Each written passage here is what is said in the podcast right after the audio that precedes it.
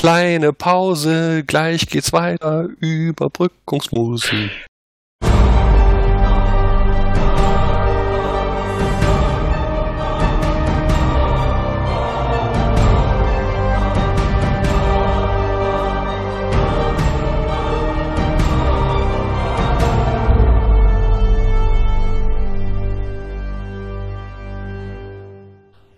Seid ihr das wahre Leben? Nein, wir sind die Ritter, die immer nie sagen. Nie, nie, nie, nie, nie, nie, nie, nie, nie.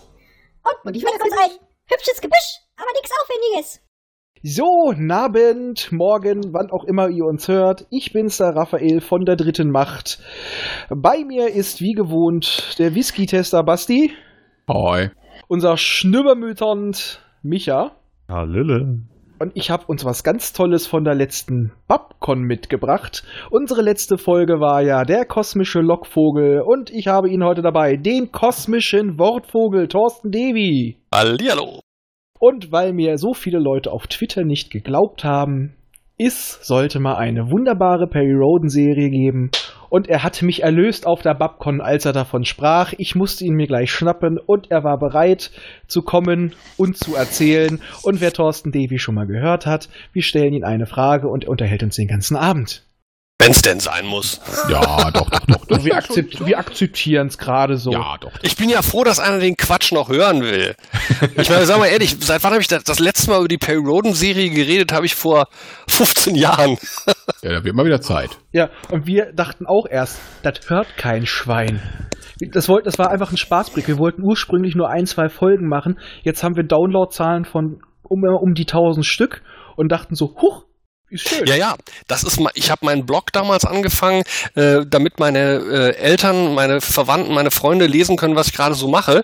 Jetzt ist das Ding 13 Jahre alt und hat irgendwie 200.000 Leser. Also es ist, man, man steckt manchmal nicht drin. Das Mhm. verselbstständigt sich dann. Ja. Und was schön ist, wir haben neue Leser generiert. Da sind wir ganz stolz drauf. Toll. Leute, die nämlich nur angefangen haben, uns zu hören, weil sie uns lustig fanden und dann doch mal nachlesen wollten, über was für einen Scheiß reden die. Also ihr habt jetzt aber äh, primär äh, Leser für Pay Roden gewonnen, nicht Leser im Allgemeinen. Also keine Leute, die vorher nie gelesen haben. Nee, nee, nee, schon, schon Wo, äh, Roden. weiß man nicht. Gehe ich jetzt mal von aus. Also wir wissen nur äh, davon, dass sie dann mit Perry Roden angefangen haben. Da sind wir Ja. recht stolz drauf. Okay. Gut, und wir hatten ja eben schon so ein kleines Vorgespräch und wir haben schon so ein bisschen gehört, das mit Perry Roden mit der Serie ging recht früh los und dann darfst du mal gleich loslegen. Womit startete das eigentlich? Ja, das fing an, äh, dass mein Co-Autor und ich, also das ist der Mark Hillefeld damals gewesen, ähm, irgendwo die Meldung lasen, MME hätte sich die Rechte von Perry Roden gesichert und wollte daraus äh, irgendwas machen. Also es war ja nichts bekannt. Und wir waren damals jung und dumm und es war die New Media Ära. Alle hatten Geld, alle waren geil. Ähm, wir haben schlicht und ergreifend eine E-Mail geschrieben, dem Markus Rosenmüller. Der stand in den entsprechenden Medien drin als der Verantwortliche beim ME, zusammen mit dem Chris Karatomas. Haben denen eine E-Mail geschickt, haben gesagt, wir kennen uns in der Branche aus, wir sind Science-Fiction-Fans, wir finden Perry Roden dufte. Plus wir hatten auch mal so ganz peripher bei ProSieben was mit der Neuauflage von Raumpatrouille Orion zu tun, mit Roland Emmerich, aus der ja auch nichts geworden ist. Also Schade. kurzum, wir fühlten uns kompetent und äh, ob man nicht dringend mit uns darüber sprechen wolle, ob wir das nicht schreiben dürften, das Perry Roden Teil. Und äh, sie an und man glaubt es kaum, eine Woche später lud man uns von München nach Hamburg ein. Und dann saßen wir eines, ich weiß noch, es war ein relativ später Abend, saßen wir dann bei MME in Hamburg mit äh, Markus Rosenmüller zusammen und sprachen über Perry Roden. Faszinierend. Wie es halt so kommt. Warum ist man eigentlich vorher nicht drauf gekommen? Es hätte sich ja eigentlich angeboten, aber es ist ja halt auch ein bisschen schwierig, gerade auch, das habe ich ja bei dir bei deinem Panel mitgekriegt, schwierig überhaupt so etwas anzupacken, was ja quasi schon so eine feste, alte, festgefahrene Fanbase hat.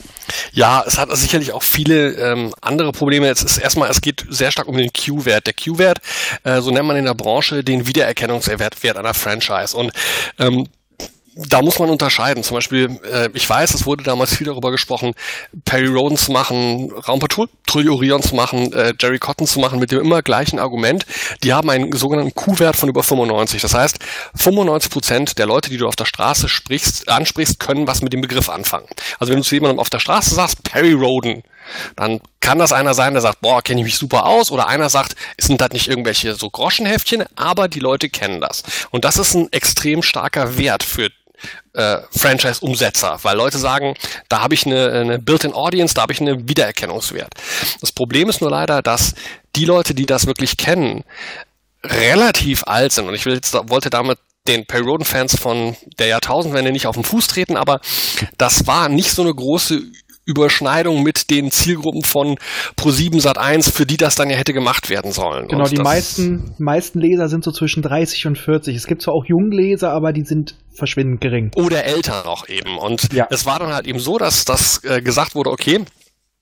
Und du hast natürlich noch ein ganz zweites massives Problem. Nicht nur, dass man sagt, okay, es sind in 40 Jahre alten, damals 40 Jahre alten äh, äh, äh, Heftchenromanen, steckt da noch genug Frische drin, um das für ein neues Publikum aufzubereiten. Und das zweite Problem ist, du weißt von vornherein, es wird schweineteuer. Wenn du, Ja. John, Sink, wenn du John Sinclair machst, wenn du Jerry Cotton machst, da brauchst du einen Jaguar, da brauchst du ein bisschen Peng Peng, da brauchst du zwei, drei Spezialeffekte für irgendwelche Vampire, dann sitzt das. Aber wenn du Perry Roden machst, weißt du von vornherein, das Ding wird drecksteuer und, und du musst es international verkaufen, um es überhaupt zu refinanzieren. Und international ist Perry Roden einfach keine nennenswerte Größe. Ja, höchstens in Argentinien. Bei Japan. Deutsch-argentinische Koproduktion, das wäre was Ja, gewesen. stimmt. Und jetzt in Japan. Also es gibt ja schon ein paar Leute, die jetzt auf den Manga hoffen. Weil äh, in Japan verkauft sich das jetzt wie blöde gerade. Ja, aber auch da stellt sich natürlich wieder die Frage, äh, verkauft sich es genug, um ein großes Budget zu rechtfertigen? Weil man muss jetzt auch wieder aufeinander, das, um das ein bisschen auseinanderzufummeln. Ich weiß, dass damals der erste Gedanke war, ich glaube, einen Dreiteiler draus zu machen.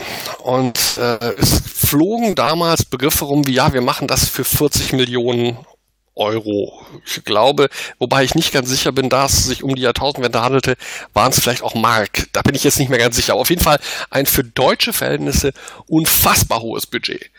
Ähm, die Frage ist, wie kriegst du das wieder rein? Weil das Problem ist tatsächlich, in Deutschland, wenn du das zum Beispiel, ich sag mal, von Pro7 co-produzieren lässt, dann können die pro Stunde 12, 15 Minuten Werbung reinmachen. Selbst wenn die die Höchstpreise für diese Werbespots nehmen, können die kannst du hochrechnen auf dem Papier, wie viel die mit den Werbespots einnehmen können, ergo wie viel sie bereit wären zu investieren in die Produktion. Und alles, was dann nicht reicht, musst du international refinanzieren. Und dann ist die Frage, geh mal zu den Amerikanern und sag, wir haben hier eine Science-Fiction-Franchise. Dann sagen die, danke, haben wir selber genug. Ähm, es ist ganz schwierig zu sagen, ähm, wie willst du das in dem Aufwand mit der Größe wirklich stemmen? Und da hatte MME damals, sage ich auch sehr freundlich und sehr beeindruckt, dicke Eier. Die waren überzeugt, sie schaffen das. Und äh, haben auch von vornherein gesagt, nee, nee, es geht nicht darum, wie können wir das umsetzbar machen, wie können wir das finanzierbar machen. Wir gehen mit der ganz großen Nummer daran, wir entwickeln jetzt erstmal das ganz fette Ding. Mhm. Und dann haben wir mit uns mit denen unterhalten, äh, waren uns dann über, ich sag mal, die Grundlagen auch sehr schnell einig. Also über die Frage, ähm, wie muss man das angehen, wie viel von Perry muss man erhalten, was sind die Probleme, äh, was sind die Vorteile und so weiter. Ich hatte ja auch damals schon ein paar Jahre für ProSieben gearbeitet. Die wussten also auch, dass sie mit mir einen Autor einkaufen, der sich auch in der Senderlandschaft sehr gut auskennt. Und äh, ja, und dann haben wir als nächstes einen Termin vereinbart mit der Roden-Redaktion in äh, Rastatt. Da bin ich dann mit dem Mark Hillefeld mal hingefahren, haben uns da mit Klaus Entfrick und mit den ganzen Jungs zusammengesetzt, haben uns mit denen unterhalten, was sie sich vorstellen, wie Perry Roden werden sollte. Die haben natürlich sofort komplette Unterstützung auch versprochen. Sie würden uns mit allem zur Seite stehen, haben mir Multimedia-CD-Werke mitgegeben, haben mir, äh, wir sind dann ins Archiv und dann hätte ich da, ich hätte wirklich alle Silberbände mitnehmen können, alles und habe aber gesagt, Jungs, ich werde das ja gar nicht schaffen. Aber man kriegt dann auch so Arbeitspapiere von denen, wo Grundlagen drinstehen, die haben ja so Papiere für Autoren, wo man dann bestimmte Sachen nachlesen kann. Ähm, aber da wurde zum Beispiel schon klar und da kamen schon die ersten Risse ins Konzept. Die Roden-Redaktion hatte eine ganz andere Vorstellung davon als MME. Ja, sehr wahrscheinlich. Und also die Roden-Redaktion kam natürlich aus einer viel traditionelleren Ecke. Und ich sage jetzt mal ganz gehässig, und ich meine das wieder überhaupt nicht böse, ich bitte das nicht misszuverstehen. Ähm, MME schert null, worum es bei Perry Roden geht. Die sehen das als fette, finanziell verwertbare Franchise. Ähm, was das letzten Endes ist, ist irrelevant. Hauptsache, es bringt Geld ein. Hauptsache es bringt Geld, Hauptsache man kann damit reüssieren, man kann damit einen, einen auf dicke Hose machen. Und ähm, äh, das ist ja ähnlich wie zum Beispiel, äh, äh, als dann Red Pack ein paar Jahre später eine Comedy-Version von Jerry Cotton gemacht hat. Es ging denen ja nicht darum, die Integrität von Jerry Cotton zu wahren. So wie es RTL in den 90ern nicht darum ging, die Integrität von John Sinclair zu wahren bei der Fernsehserie. Oh Gott. Die war Wir erinnern uns alle, ja, ja, wir erinnern uns alle wahrlich. Oh ja. Ähm, sehr, Da hätte ich auch gerne Dämonenpeitsche gehabt und hätte zugehauen. ja. Groß, großes Fernsehen, ist aber noch ein eigenes Thema. Auf jeden Fall war, wurde dann schon klar, okay, wir standen als Autoren auf der Seite. Achso, jetzt muss ich natürlich sagen, äh, Ende vom Lied war natürlich, dass wir erstmal angeheuert wurden. Darum geht's ja erstmal, dass man dann sagt, okay, wir glauben, diese beiden Autoren können das. Ähm, wir heuern die an, man kriegt einen Vertrag. Dann sagen die, was wollt ihr dafür haben? Wir sagen, was, wie viel wollt ihr denn haben dafür? Und dann einigen wir uns drauf, wir machen Treatments für einen Dreiteiler. Äh, Treatments bedeutet, das sind dann so, ich sag mal, knapp zehn Seiten pro 90 Minuten und dann drei Stück davon mit ein bisschen Konzeptgeblubber drumherum und dafür kriegen wir dann eine Summe X, die und auch das war ein Zeichen der Zeit sehr gut, weil wir sind dafür tatsächlich sehr gut bezahlt worden. Es war um die Jahrtausendwende rum, war in dieser Branche unfassbar viel Geld unterwegs und das wurde auch mit beiden Händen ausgegeben. Also wir sind dafür wirklich gut bezahlt worden, da will ich mich gar nicht beschweren. Und ähm, wir wurden also angeheuert und sind dann so mit uns in Klausur gegangen, wie wollen wir die Story denn erzählen? Und ich meine, ihr als Perry-Fans wisst das besser als jeder andere. Äh, du hast ja schon Schwierigkeiten mit der Frage, wo fängst du überhaupt an? Weil du kannst ja nicht sagen, okay, ich fange bei Operation, wie ist es, Mission Stardust, Operation Genau, Stardust? Mission Stardust. Mission Stardust. Äh, äh, kann ich ja nicht mit anfangen. Ich kann ja nicht die in der ersten Folge 1971 auf dem Mond landen lassen. Ähm, du musst also dich fragen, okay, setze ich es einfach nur in die Zukunft, sage ich einfach, okay, da mache ich 2100 raus und sag, die landen auf dem Mars, behalte aber die Story grundlegend bei, oder sage ich, nee, nee, das bringt nichts, wir, wir, wir setzen jetzt, ge gehen das von an völlig an, und dann bist du, fängst du an, das alles auseinanderzubauen, dann fängst du an, dich zu fragen, ja, aber wenn Perry doch eigentlich für die meisten Leute dadurch spannend wird, dass er dann diesen Zellaktivator hat und unsterblich ist, das müsste ich dann ja vorziehen, damit ich das überhaupt in der Miniserie schon drin haben kann. Also du überlegst ja dann aus den, bis damals gab es glaube ich, wie viel Bände, knapp 2000, ich weiß nicht wie viel. Da waren wir auch bei knapp 2000 Bänden. Ja. Richtig. Ja, Und dann ist die Frage. Du hast ja die Möglichkeit, Pick and Choose zu machen. Du kannst ja sagen, okay, nehme ich vielleicht äh, äh, bestimmte Standteil, Bestandteile aus diesen 2000, die ich für besonders potent erachte und dampfe die ein in eine Miniserie oder, ich weiß noch, die Perry Roden Redaktion war da sehr für, dass wir uns einen bestimmten Zyklus aussuchen.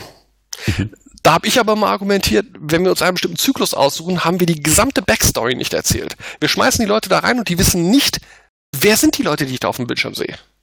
Yep. Äh, und das fand ich sehr, sehr schwierig. Und wir haben dann lange, lange diskutiert, mein Co-Autor und ich, und sind für uns dann auf die Idee gekommen und hatten uns ja Gott sei Dank völlig freie Hand gelassen. Sind auf die Idee gekommen zu sagen, okay, ähm, wir erzählen es als Dreiteiler. Jeder dieser Filme ist eine für sich genommene, fast geschlossene Etappe, die zu einer anderen Epoche spielt. Der erste ist quasi fast in der Gegenwart, erzählt grundlegend die Mission Stardust Plotte durch, also Perry als Astronaut, es wird was auf dem Mond entdeckt, auf der Erde kommt es zu, zu Spannungen politisch, also das ist auch sehr nah an dem, was der Normalzuschauer kennt. Es ist nicht zu ungewöhnlich, dass er davon gleich über den Kopf gehauen bekommt. Äh, und es endet damit, dass eben auf der Erde äh, Terrania etabliert wird und äh, äh, der Atomkrieg verhindert werden kann, dass die Menschen erst Kontakt mit Außerirdischen haben, Atlan kommt vor und so weiter. Zweiter Teil springt äh, ich, ich glaube, es endet damit, dass Perry dann den Zellaktivator kriegt, weil im zweiten Teil springen wir 50 Jahre vor und zeigen, was, wie die Welt sich verändert hat durch diese Ereignisse des ersten Teils. Und da wird es dann schon deutlich größer. Da gibt es dann einen, ich, ich habe es heute nochmal nachgelesen, einen gigantischen äh, Psychoparasiten und äh, eine außerirdische Macht, die irgendwie die Menschheit übernehmen will. Und also da gehen wir schon deutlich größer. Und der dritte Teil, der spielt dann ganz weit in der Zukunft und ähm, ich erkläre gleich, warum wir das so gemacht haben. Und da geht es dann um eine wirklich gigantische, fette Geschichte. Das hieß Die endlose Armada, war der Untertitel. Ja, wir haben uns, aber das, wir haben das völlig frei interpretiert. Also die endlose Armada fand ich ein sehr schön, äh, sehr schönes Sinnbild. Da ging es auch sehr viel um mystische Elemente. Und die Idee dahinter war, dass der Kern all dieser Geschichten ist Perry, der dadurch, dass er nicht altert, und für uns sollte er der Einzige sein, der nicht altert, im Prinzip sehr, über die Jahrhunderte ein extrem einsamer Mensch wird, weil alle Menschen, im Prinzip wie der Highlander, alle Menschen, die er liebt, alle Menschen, mit denen er sich anfreundet, werden altern und sterben. Und er ist der Einzige, der eine, eine, auch eine, einen Überblick über die Menschheit hat, weil er eine Distanz zur Menschheit hat, weil er eben nicht stirbt. Das fanden wir, macht die Figur sehr spannend. Ja, so einen ähnlichen Mhm. Ansatz gab es ja tatsächlich, glaube ich, um die Tausenderbände rum, wo er auch schon des Lebens müde wird. Mhm. Da hat er so eine richtige, so eine Sinnkrise und ist, kriegt auch von S das Angebot, dass er quasi in ihm aufgehen kann, in ein Mhm. Geisteswesen. Das, Das- war ja sogar in Band 1000 der Ja, eben. Terraner, da, da gab es ja diese ganzen Graffitis drin mit Kurz, äh, Kurzeinblicken und so an ganz anderen Handlungsorten, die ihm quasi nochmal den Sinn des Lebens oder so ein bisschen verdeutlicht haben oder wo er nochmal irgendwo Mut konnte fassen. Ja, das ist, und ich finde auch, das macht die Figur eigentlich sehr spannend, weil, weil die Frage ist ja immer, und ich will jetzt auch Perry, Perry-Fans da nicht vor die Füße stoßen, im ganzen Perry Roden-Universum ist, fand ich immer, als Außenstehender, ich muss ja wieder mal sagen, ich bin ja kein Perry Roden-Experte, ich habe das immer nur am Rande mitbekommen, aber für mich als Außenstehender war Perry eigentlich immer die unspannendste Figur, weil Perry ist sehr gerade, Perry ist, ist, ist, äh, man würde sagen, bei einer Comedy würde man sagen, er ist der Straight Man. Ähm, und Perry ist auch durch seine Macht eigentlich finde ich relativ äh, äh, una, un, ungreifbar. Ich finde Bully spannend, natürlich ist Danke. Gookie spannend, natürlich ist, ist, ist Atlan spannend, ähm, äh, aber Perry fand ich immer, die Frage immer, was macht Perry aus, war für mich sehr schwierig. Und darum haben wir dann damals gesagt, wie wäre es, wenn wir das versuchen, über diese Unsterblichkeitsschiene ihn zu einem viel, sag ich mal, auch symbolischeren, symbolischeren Repräsentanten für die Menschen zu machen. Egal. Punkt, Punkt war also, wir haben uns, wir haben uns äh, die Seele aus dem Leib geschrieben für die 28 Seiten, sind dann auch zu einer Convention gefahren, damals in Garching. Da war eine Perry Roden Convention. Die ist auch regelmäßig, ja.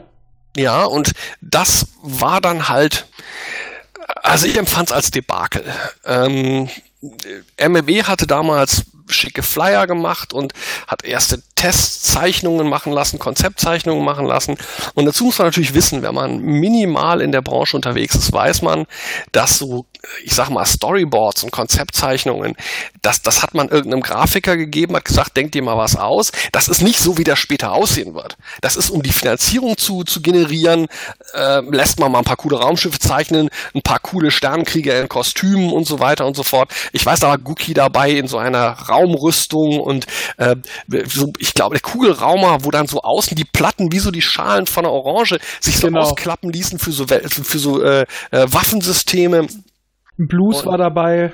Genau, und ich fand, das sah eigentlich relativ äh, knackig aus. Jetzt, weil ich ja natürlich als, als Nicht-Insider das nicht sofort verglichen habe mit, wie wird das in den Perry-Romanen beschrieben, sondern ich habe das unabhängig gesehen, habe gesagt, sieht schick aus, habe aber auch gleichzeitig gesagt, das wird natürlich nichts mit dem zu tun haben, wie das im Endeffekt aussieht. Das sind jetzt allererste Renderings, das sind äh, äh, Schüsse ins Blaue, mit denen man einfach ein bisschen Begeisterung generieren will. Ja, Und wie beim PKW, wenn ein neues Auto rauskommt. Das hat ja mit der Konzeptzeichnung im Endeffekt nie was zu tun. Richtig, die Studien, die früh gemacht werden, das ist ja alles eher äh, blind und das kann man ja auch bei jeder, wirklich bei jeder Science-Fiction-Produktion nachschauen. Wenn man sich die ersten Entwürfe der Enterprise bei Star Trek Oh, Mitte ja. der 60er Mhm. ansieht, das sah ja völlig anders aus. Oder, oder bei Star Wars, das ist ja alles, äh, die frühen, gut, bei Star Wars ist es ein bisschen anders, weil der Ralph McQuarrie ja wirklich, äh, da war ja der Designer, der, der auch die Bildsprache unheimlich stark vorgegeben hat. Aber grundsätzlich ist das eigentlich üblich. Und äh, ich weiß zum Beispiel selber, ich habe ja dann auch an der Wüstenplanet-Neuverfilmung mitgearbeitet.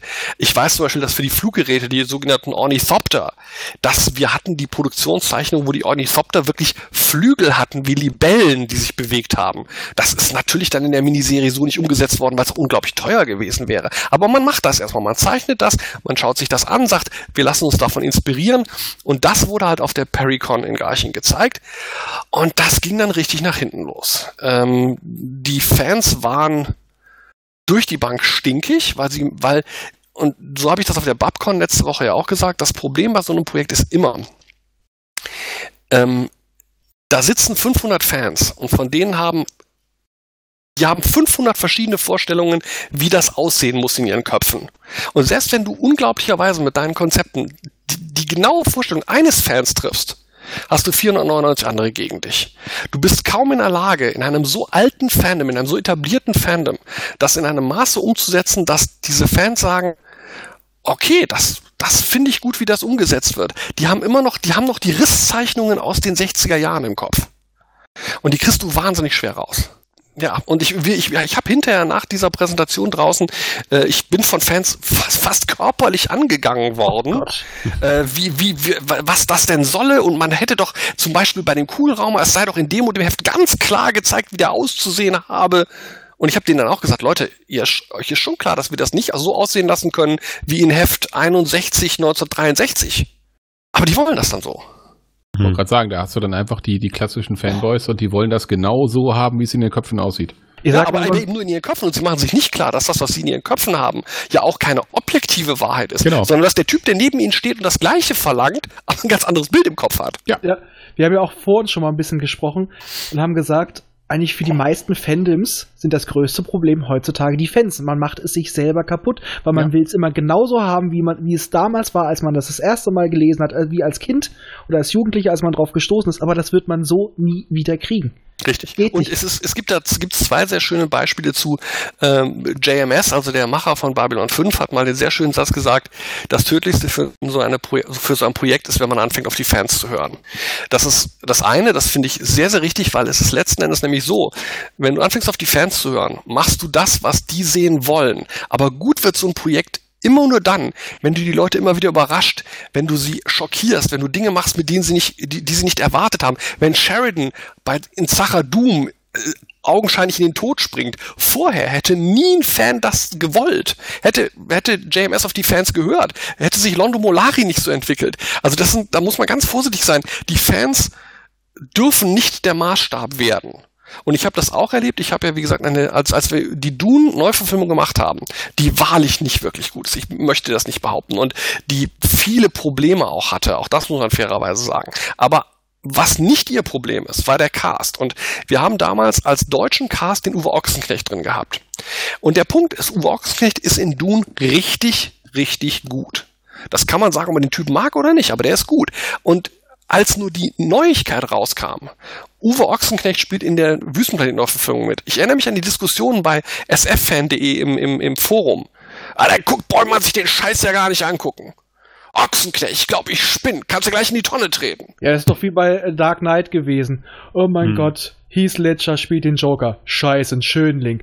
Und was ist? Ja, eine der geilsten. Rollen. Der Diskussion Film hätte auch funktioniert, wäre es Ben kein Affleck. Batman gewesen. Es war einfach geil. Ja, und deswegen, du darfst, und jetzt, und jetzt kommen wir natürlich da zum nächsten Punkt, da hatte ich auch auf der Babcon schon drüber gesprochen. Und das Problem, was du noch dazu hast, ist A, du hast also eine radikale Fanbase, die du eigentlich nicht zufriedenstellen kannst. Und MME hat das damals probiert und es hat sich damit böse auf die Nase gelegt.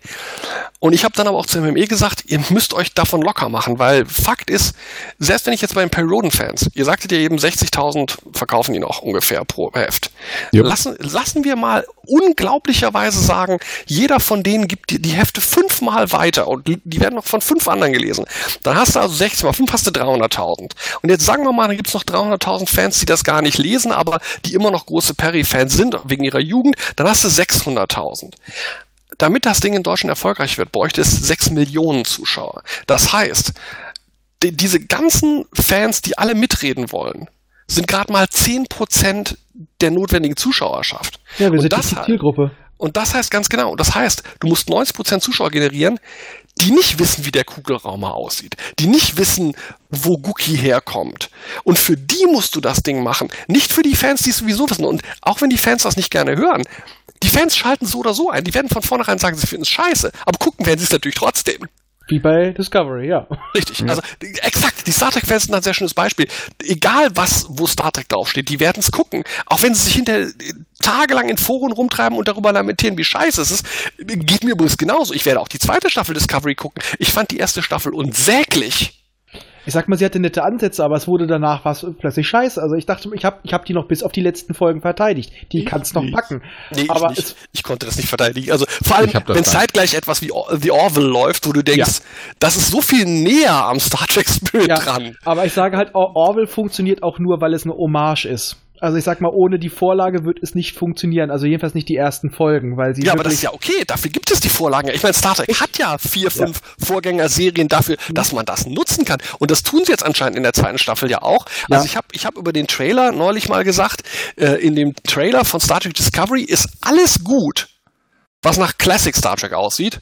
Und alles schlecht, was immer noch wie Star Trek Discovery aussieht. In dem Trailer jede Szene, wo der, der Captain Pike vorkommt, wo die alte Ja. Enterprise, finde ich großartig. Und dann kommt wieder diese Michael Burnham und ich denke, nee, die will ich eigentlich nicht sehen. Ich muss auch sagen, ich fand, die haben den Trailer auch so ziemlich auf äh, Orwell geschnitten.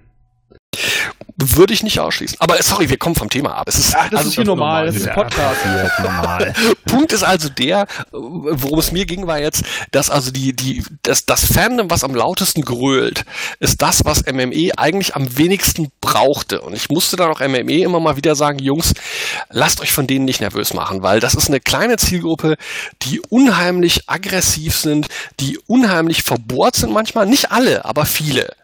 Und äh, man kann es ihnen nicht vorwerfen, nur man darf sich davon nicht abhängig machen. Das ist, glaube ich, ganz wichtig.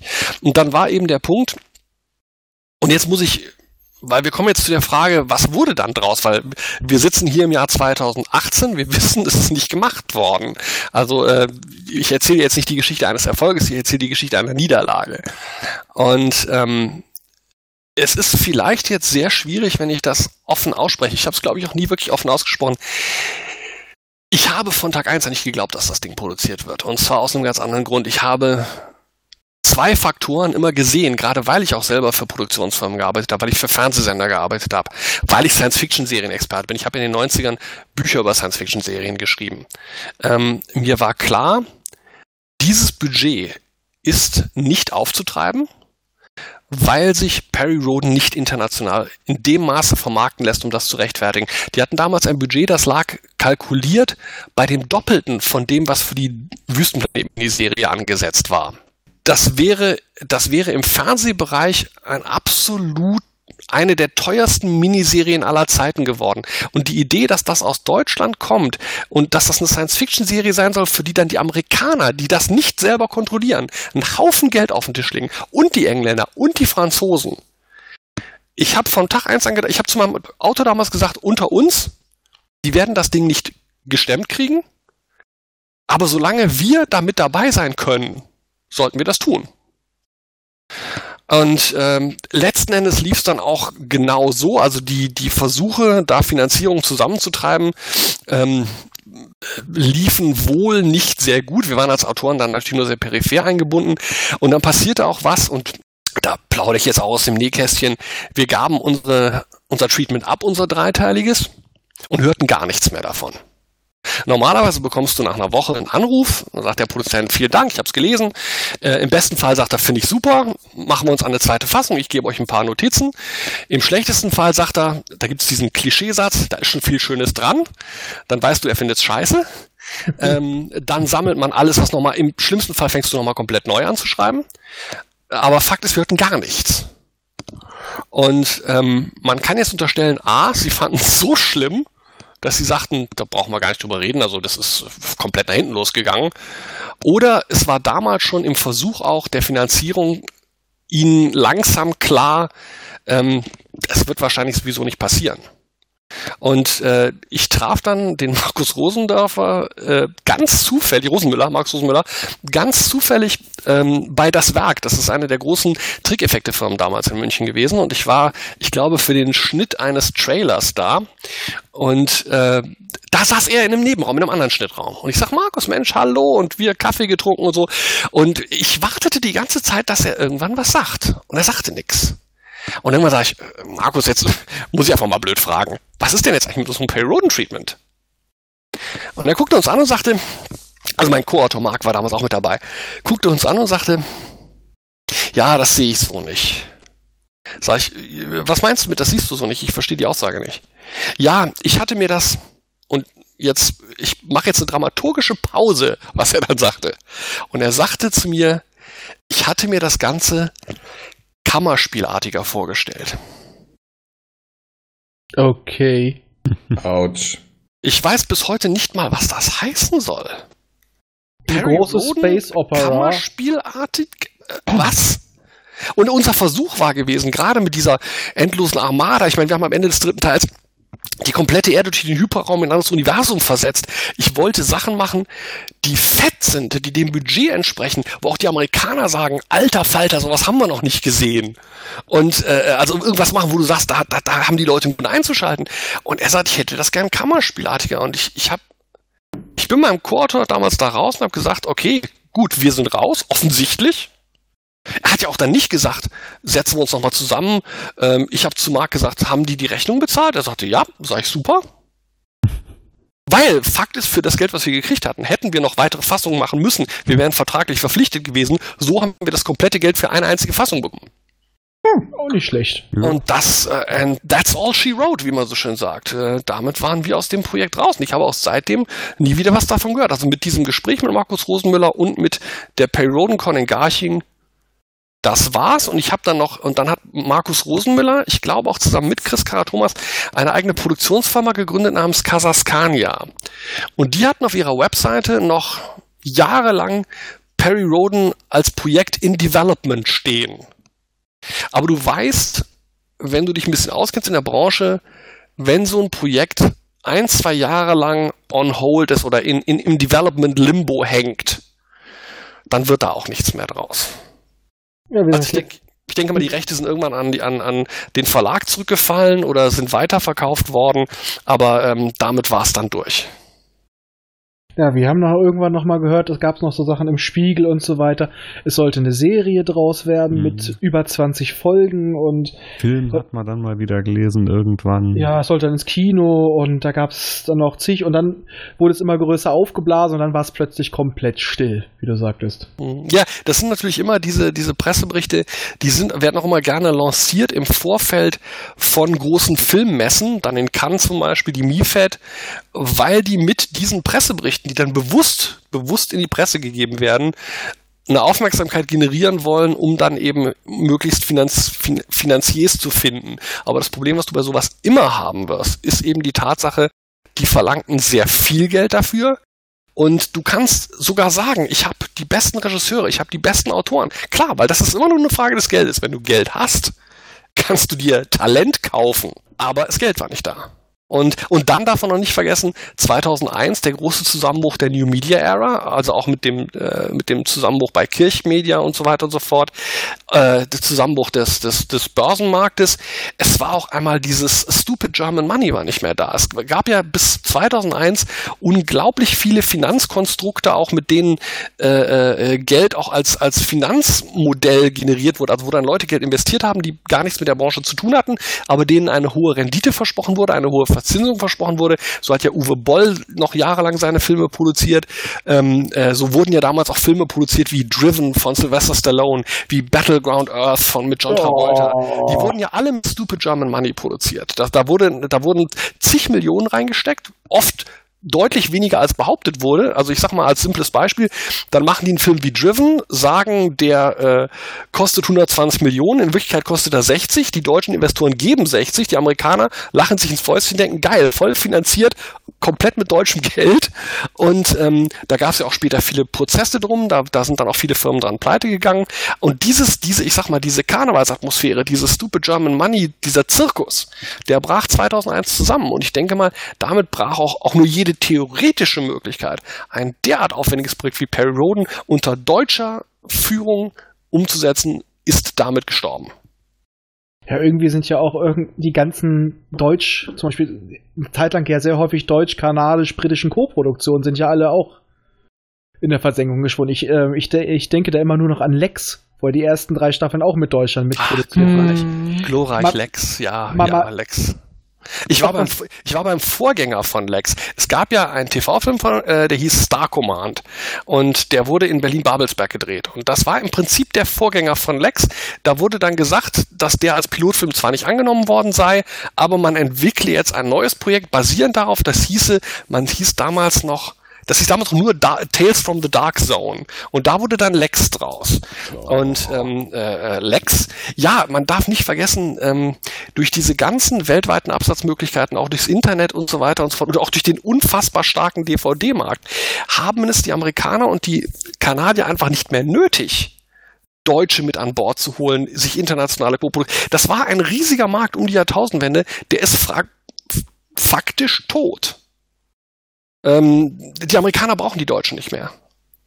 Und ja. das ist, das siehst du auch bei Sachen wie Game of Thrones und so, wenn man es, wenn man Serien wie Game of Thrones und Walking Dead komplett alleine produzieren kann, wozu solltest du dann bereitwillig noch deutsche Investoren reinnehmen, auf die du eventuell bei bestimmten Dingen noch hören müsstest? Ich meine, man darf ja nicht vergessen, es gab unglaublicherweise ja Schauspieler, die haben internationale Karrieren daraus gemacht, dass sie primär in diesen internationalen Co-Produktionen als der deutsche Cast drin waren.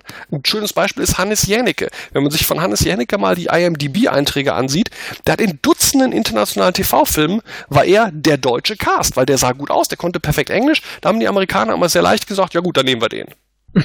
Und bei, bei Wüstenplanet, was ja auch eine deutsche Co-Produktion war, äh, ist deswegen Uwe Ochsenknecht drin gewesen. Ähm, das wurde so gemacht, aber die Amerikaner haben dann irgendwann gesagt, nee, wenn wir das Ding wieder alleine finanzieren können, tun wir es natürlich auch alleine. Und Perry Roden, da habe ich eben gesagt, äh, es ist ja auch nicht mal was, wenn du jetzt sowas machst, es wurde jetzt gerade, Entschuldigung, ich hasple. Es, es läuft ja die Woche die Fortsetzung von Das Boot an als Serie. Ähm, wenn man sich das anguckt, da verstehe ich zum Beispiel, warum die Amerikaner sagen, wir verstehen, dass die Deutschen das produzieren und wir steigen damit ein. Der Originalfilm war ein, und was ja auch eine Miniserie und eine TV-Serie war, war ein Mega-Hit weltweit, auch in Amerika. Es ist ein rein deutsches Thema. Es ist für die Sensibilitäten sehr wichtig, dass das auch mit deutscher Beteiligung gemacht wird. Da verstehe ich das. Aber Perry Roden ist was, wo die Amerikaner sagen, sorry, Space Operas können wir selber. Eben. Die und du hast kein logisches Gegenargument. Ja, da sind ja damals auch nicht Raumpatrouille losgeworden, was auch daran lag, es war schwarz-weiß, aber. Richtig. Und ja. Raumpatrouille, Raumpatrouille wollte ja Roland Emmerich dann 97 machen. Ja. Äh, und ist letzten Endes ist, ist genau an dem gleichen Problem gescheitert. Pro7 war voll mit an Bord, hat gesagt, wir können Summe X geben für die Folgen, für den Pilotfilm und du musst den Rest international finanzieren und das war schlicht nicht möglich. Ja. Oder, oder nehmen wir ein anderes Beispiel, äh, Ice Planet. Das war die große fette Space-Saga von Hendrik Hai, dem Erfinder von Welt der Wunder. Ähm, der Pilotfilm ist gedreht worden von einem, von einem äh, Star Trek-Regisseur, Winrick Colby, ähm, äh, und sollte auch die große, fette internationale Produktion, endlich die große Science-Fiction-Saga aus Deutschland auf internationalem Niveau, ist auch nichts draus geworden. Obwohl, ja. es gibt zumindest den Pilotfilm. Ich habe damals in der Space View noch von, äh, von gelesen. Das letzte, was man noch hörte, waren irgendwie Nachdrehs und dann das Einzige, was ich danach wieder von dir äh, wieder davon gehört habe, war halt ein Dime Pendel, dass man die Bilder davon gesehen hat. Ja. Von dem tollen Eis. Und es ist und, und Tatsache ist, ich meine, wie gesagt, du kannst das Ding tatsächlich bei YouTube finden mittlerweile. Äh, es ist halt so, es wurde dann, es wurde dann noch verkauft an eine kanadische Firma, ich glaube Mindfire oder Mind Vision hießen die. Äh, die haben also von Hendrik Hai alles abgekauft, den Pilotfilm, die Rechte, die Konzepte und haben gesagt, sie machen da irgendwie äh, eine Serie draus. Dann wurde auch bekannt gegeben, dass sie ähm, Michael Ironside an Bord hätten als Hauptdarsteller. Da gibt's sogar, wenn man weiß, wo man gucken muss, findet man online noch Interviews mit Michael Ironside. Er freut sich an der Produktion mitzumachen und so weiter. Aber auch die Kanadier Kanadier haben es dann nicht produziert bekommen. Die Amerikaner haben die Rechte, die Kanadier haben die Rechte gekauft, sind auf die Märkte gegangen, haben Flyer ausgegeben, haben äh, Promo-Trailer machen lassen und es hat kein Schwein haben wollen. Ja, das ist wie das Einzige, was man momentan auch international von Deutschland sieht, dass die irgendwo wieder sich internationale Filme an der deutschen Filmförderung bedient haben. Wenn man ein kurzer Auftritt bei Avengers, dass man wieder irgendwas in kurz in Deutschland spielt. Ja, ich finde das, find das immer sehr drollig. Ich habe Steven Gätchen, den, diesen Pro7-Moderator, äh, in dem Science-Fiction-Boxfilm Real Steel gesehen. Ähm, ich habe, äh, oder, oder was ich ganz schlimm fand, vor drei, vier Jahren drehte ja George Clooney den Film Monuments Man, das war so ein Zweiter Weltkrieg-Film. Äh, da haben die Teile in, in, in Hessen gedreht und äh, im, im Vorharz, Entschuldigung, nicht im Hessen, im Vorharz. Und die haben aus deutschen Fördergeldern und Steuertöpfen fast 10 Millionen dafür bekommen. Ich meine, das, der, der Film hat nichts Deutsches. Das ist, das ist einfach nur, oder, oder wenn dann in, in Berlin Sachen gedreht werden, ob das Speed, Speed Racer von den Wachowski-Brüdern war, ob das ähm, äh, Aeon Flux war, ob das, äh, äh, äh, wie heißt der hier mit dem Karate-Katana, mit den Waffen mit Christian Bale? Ähm, Equilibrium.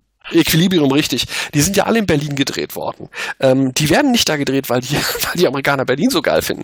Die, die werden da gedreht, weil die dafür wahnsinnig Fördergelder abziehen. Ja. Und, und das ist, das finde ich eine Schande, weil ich immer denke, äh, wenigstens das Geld könnte man noch in deutsche Produktionen stecken.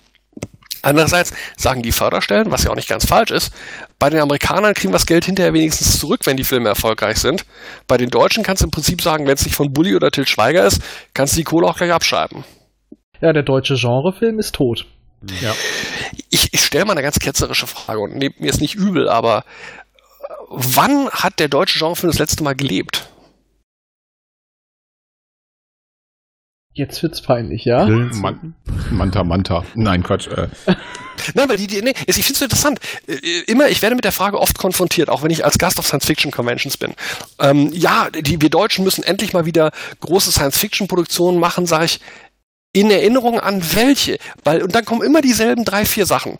Es kommt nur Metropolis, es wird der deutsch-expressionistische Film genannt, es wird Perry Roden genannt. Nee, ich meine, es gibt aber auch, sagen wir, es gibt immer so ein paar kleine Untergrundproduktionen, die manchmal gar nicht so schlecht sind, wo man sich denkt, mit ein bisschen Geld hätte man was, Schön, was Schöneres drauf machen können. Vollkommen richtig. Aber das heißt ja nicht, dass es, aber das ist ja nicht der deutsche Science-Fiction-Film als valides Genre.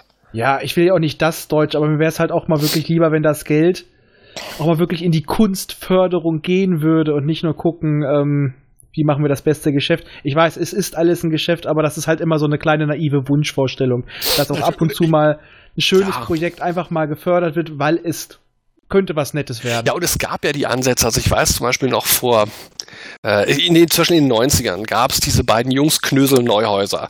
Die hatten ein paar wirklich tolle Science-Fiction-Kurzfilme an der äh, Filmhochschule gedreht. Die sind auch immer mit großer, äh, mit großem Erfolg bei Festivals gelaufen. Dann haben sie diesen unsäglichen äh, High Crusade Frikassee im Weltraum gemacht. Und ähm, das waren Jungs, ja, die waren ja dann noch involviert in dem ersten Sinclair TV-Film. Ähm, aber die Jungs, die konnten was, die konnten mit Spezialeffekten umgehen, die waren von Science Fiction begeistert. Aber die kriegten das nicht finanziert. Ein paar Jahre später gab es den Michael Pohl. Der hat hervor, eine hervorragende Kurzfilmverfilmung gemacht von äh, Ray Bradburys The Sound of Thunder bei der Filmhochschule und hat dann einen 40-minütigen Science-Fiction-Film namens Vortex mit Hardy Krüger Jr. gedreht. Wirklich beeindruckende Produktion, auch tricktechnisch toll für das wenige Budget, was er hatte. Ja, der musste danach für Telenovelas schreiben, weil keiner hat ihm Science-Fiction-Film finanziert. Ja, aber es ist halt auch so in Deutschland das Einzige, was finanziert wird. Das sind halt sowas wie Till Schweiger. Wie heißt Mhm. nochmal der kleine Till Schweiger? Ich vergesse Äh, seinen Matthias. Schweighöfer. Genau. Obwohl der hat einen guten Film gemacht. Friendship, den fand ich tatsächlich gut. Ähm, oder es sind immer geschichtsaufarbeitende Weltkriegsdramen. Ja, aber, aber da, jetzt ist natürlich die Frage, wir kommen natürlich jetzt sehr weit von äh, Perry Roden weg, aber die Frage ist natürlich immer die, ähm, das Fördersystem ist ursprünglich eingeführt worden, um den deutschen Film zu fördern. Und in meinen Augen hat es den deutschen Film kaputt gemacht, weil wenn du dir Länder anguckst, die keine so starken Fördersysteme haben, auch zum Beispiel die Briten, die sind in der Lage, ganz andere Sachen zu stemmen, weil die wirklich zuallererst mal gucken, findet das, was ich hier mache, ein Publikum. Ähm, in Deutschland ist das leider nicht der erste Gedanke bei vielen Produktionen, nämlich die Frage, will das überhaupt wer sehen? Und ähm, ich tue mich da immer sehr schwer mit und ähm, ich kann auch Schweighöfer und Schweiger wahrlich nicht leiden. Das ist nicht meins. Ähm, Bully kann ich ganz gut leiden. Ich bin nicht mehr kein großer Fan aktuell seiner Filme, aber ähm, ich kann ihn menschlich sehr gut leiden. Wir haben auch mal mit ihm zu tun gehabt. Das ist ein super, super netter.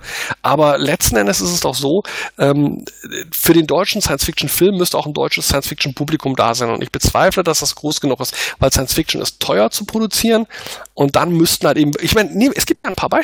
Schauen wir uns doch mal an, was wurde denn aus die, Sen- die, die Sturzflieger? Götz George. Sehr aufwendiger deutscher Science-Fiction-Film. Komplett, komplett untergegangen. Nehmen wir High Crusade. Ich kann fünf, sechs deutsche Science-Fiction-Filme nennen. Katastrophal alle miteinander gelaufen. Es ist keiner reingegangen. Aber abgesehen von der Frage, ob sie gut oder schlecht sind, aber es hat auch keiner sehen wollen. Oder, oder nehmen wir die, die, die deutschen Science-Fiction-Produktionen fürs Fernsehen. Sat 1, Dreiteiler, Trillennium. Erinnert sich, kennt das irgendeiner von euch noch? Nein. Siehst du? Trillennium geht jetzt. My point vorbei. exactly. Extrem Mhm. aufwendiger, extrem aufwendiger Sat 1 Dreiteiler aus den späten 90ern. Äh, mit unheimlich tollen Effekten drin. Und ihr als Science-Fiction-Fans wisst es nicht mal mehr. Das zeigt einfach, es ist das Publikum ist nicht da. Oder, oder, der Runner. Futuristischer Pro7 TV-Film. Kennt auch keiner von euch. Ist damals auch gelaufen mit Tim Bergmann in der Hauptrolle. Also der Witz ist tatsächlich, ähm, äh, äh, ich, ich tue mich immer schwer, wenn die Fans so sagen, ja, es müsste sowas aus Deutschland immer mal geben. Ich würde mir das so wünschen, auf der anderen Seite sage ich, aber es ist kein realistischer Gedanke. Ja, ich sag ja, es ist eine kleine naive Hoffnung. Ja. Ich sag auch nicht, dass es irgendwo ein realistischer Wunsch ist, weil es muss sich halt finanziell decken. Es ist einfach so, es ist eine Sache des Geldes und aber das ist halt immer so die kleine Fan-Hoffnung. Die Ja, wissen, dass sie natürlich. nicht realistisch ist, aber man, Natürlich. man hofft trotzdem. Also ich, ich würde ja auch, ehrlich, man muss sich auch, man muss auch fairerweise sagen, auch die Chance, und damit bringen wir die Geschichte jetzt mal wieder zurück zum Thema, ähm, die Chance, dass es jemals eine Perioden-Verfilmung geben wird, eine aufwendige, wird von Jahr zu Jahr geringer. Ja. Ähm, Ja, äh, weil das ganz alte Publikum immer mehr wegstirbt. Das Junge kommt nicht in dem Maße nach. Ich sage nicht, dass Perry Roden keine, keinen Nachwuchs hat, aber es kommt nicht in dem Maße nach und er ist nicht laut und er ist nicht. Perry Roden hat auch mal ein ganz bescheuertes Problem. Perry Roden hatte nie ausreichend Merchandise und das bedeutet, Perry Roden hat sich immer nur über die Hefte und die Romane finanziert. Ja, darüber Perioden- haben wir uns Entschuldigung. Ja, sorry? Darüber haben wir uns gestern unterhalten. Mhm. Ähm, Perry Roden wirbt für sich nur über Magazine etc., die aber schon nur Leute kennen, die sich mit Perry Roden beschäftigen. Die gehen nicht nach draußen. Und ganz ehrlich, diese Heftchen, die irgendwo in der, bei den äh, Schu- Entschuldigung, sonst Schund- und äh, Liebesromanen liegen, Mhm. da guckt keiner rein. Ich sag mal, in, in den 90ern gab es doch mal so kleine Werbekampagnen. Es gab mal kleine äh, äh, Teaser im Fernsehen, so ganz kurze Sachen. Man hat mal was in, der, in den anderen Magazinen drin gehabt. Das gibt es einfach nicht. Ja. Es kennt kein Schwein. Und ich hab, wir haben uns letztens unterhalten, ähm, weil wir auch gefragt haben, ob wir dann zum Beispiel bei dem 3000er-Event, ob wir das mitschneiden dürfen und dann vielleicht veröffentlichen, um das auch ein paar Leuten mehr zugänglich zu machen. Dann haben die gerade erstmal so angefangen und haben so gemerkt, hm, da können wir das ja vielleicht selber vermarkten. Die haben jetzt erstmal angefangen, eine Art YouTube-Kanal zu erstellen. Ist jetzt auch mittlerweile fast zu spät. Die haben die neuen Medien verpennt. Mhm. Ja, Die ja. haben das Ja. komplett verpennt. Und deswegen kriegen sie auch keine neuen Leser, weil, ganz ehrlich, wenn ich da so ein Heftchen. Ein normaler junger Mensch geht nicht in die Groschenromanecke. Nee. Die, Nee. Ich meine, eine Zeit lang haben sie es mit Videospielen versucht, hier mal, da mal. Die müssen mal wieder nach außen ger Jetzt haben sie für den 3000er Band haben sie zwei Influencer, äh, zwei Damen, die Bücher vorstellen, bei äh, YouTube angesprochen und haben denen dann quasi den 3000er Band schon vorher zum Lesen gegeben. Äh, ich habe mal rumgefragt, in meinem Bekanntenkreis kennt die kein Schwein. Das auch sonst nicht. Ja. Die haben damit nichts zu tun. Und ich sage mir ganz ehrlich, entweder hätten sie es weiter streuen müssen oder die hätten sich einen richtig dicken Fisch holen müssen. Und da habe ich auch mal gesagt, man kann von ihm halten, was man will. Hätten sie den Erik Range, den Gronk mal angequatscht, hätten dem ein bisschen Merch gegeben, der würde sich auf sowas auch einlassen, weil der auf sowas irgendwie Bock hat. Damit Ja, hätten, oder, oder nehmen wir, nehmen wir auch die großen deutschen Autoren, die ja auch teilweise für Perry Roden gearbeitet haben und begeistert davon sind, nehmen wir Andreas Eschbach, nehmen Ja. wir Kai Meier. Da gibt's ja Jungs draußen, die, die sich einen Arm abhacken würden, um zu sagen, okay, ich habe zwar andere Sachen zu tun, aber für Perry Roden mache ich das. Äh, denn es ist ja de facto Kult. Aber das Problem ist, wie ihr richtig sagt, das ist eingekapselt, das ist eine eigene Sphäre und die Leute uns geht nicht raus. Und ich denke gerade auch beim Merchandising an so Sachen. Ich habe relativ viel mit Comics zu tun. Und wenn ich da sehe zum Beispiel, wie bestimmte Comicreihen ähm, sich zwischen über Figuren vermarkten, wo die dann sagen, okay, jetzt haben wir zum 50-jährigen Bestehen, haben wir äh, von Batman eine Figur, da sieht der genauso aus, wie der in, äh, in den 30ern von äh, Bob Kane und Bill Finger erfunden wurde. So eine Classic Batman-Figur, 25 Zentimeter groß, kostet dann 200 Euro, ist aber handbemalt, gedöns und das reißen die Sammler denen aus den Fingern. Wenn es sowas bei Perry gäbe, wenn einer sagt, ich habe noch das komplette Figurenset Gookie, Atlan, Bully und Perry von 1968 und ein anderer sagt, Mensch, ich habe jetzt mir diese neuen Replikas gekauft mit den neuen Kostümen, die sie jetzt abband sowieso sowieso drin haben. Aber das gibt's ja bei Perry alles nicht. Ja, die die Zug hatten ist jetzt auch abgefahren, Ja. glaube ich, einfach. Na, die müssten, ja, die können es einfach mal versuchen. Die müssten einfach mal wieder überhaupt mal nach außen stoßen und zeigen, wir sind da. Die haben sich viel zu lange auf ihren Altlesern ausgeruht. Wir haben eine stabile Menge, das passt, aber die sterben langsam weg. Ja, und das Problem für einen neuen ist auch, glaube ich, allein die schiere Masse, die du jetzt hast. Deswegen haben sie ja mit Neo ab. angefangen. Mhm. Ich wollte gerade hat sagen, man das, Neo angefangen, aber trotzdem die schiere Masse jetzt von dem Original, das schreckt jeden ab. Und auch wenn man es immer zu jedem Zyklus Anfang irgendwo einsteigerfreundlich machen will, das wird nicht einfacher mit der Menge, die Genau, nachkommt. deswegen war ja das Neo ganz gut. Bloß da ist das Doofe, für Neo machen sie auch keine große Werbung. Das war auch mal ganz kurz. Die müssen da am Ball bleiben. Und das ist für mich das Problem. Die haben sich viel zu lange auf den Altlesern ausgeruht. Naja, gut, man kann jetzt argumentieren. Es hat übrigens interessanterweise hat Jerry Cotton das ja auch mal probiert. Jerry Cotton hat vor, ich glaube, 20 Jahren äh, dann angefangen, auf dem Cover anders zu arbeiten. Also sie haben dann so junge Models angeheuert, also quasi so Schauspieler, so Models, die Jerry Cotton und seinen Partner spielen, haben Fotoshootings mit denen gemacht und haben also diese alten Schwarz-Weiß-Cover, die bei Jerry Cotton so üblich waren, ersetzt durch moderne Action-Cover. Hat überhaupt nicht funktioniert funktioniert, weil die, die, die Leser hatten eine andere Vorstellung davon. Und ich glaube, bei Perry Roden ist das Problem, äh, reden wir mal nicht über den Inhalt Perry Roden, sondern auch über die Tatsache, es ist ein Romanheft. Und die Frage ist, sind Romanhefte überhaupt noch zeitgemäß? Und weil ja, die Frage da, ist. Da muss ich ein bisschen einhaken, weil ja, denn, ich finde nicht, dass Perry Roden das klassische Romanheftchen ist wie John Sinclair. Bei John Sinclair war ja so ein Handlungsbogen mit, sag ich mal, äh, wie hieß er noch, ähm, na, mit Dr. Tod oder sonst was, das war mhm. zwar alles irgendwo ein bisschen greifbar. Aber bei Perry Roden gab es ja dann wirklich spätestens so ab, äh, sag ich mal, im hundertsten Heft oder so, einen richtig, richtig Spannungsbogen, äh, den man heute ja auch. Ja, Moment, aber deswegen, deswegen sagte ich aber gerade, deswegen sagte ich gerade, gehen wir mal weg vom Inhalt Perry Roden. Aber de facto, es ist ich physisch als Medium, ist es ein Heftroman.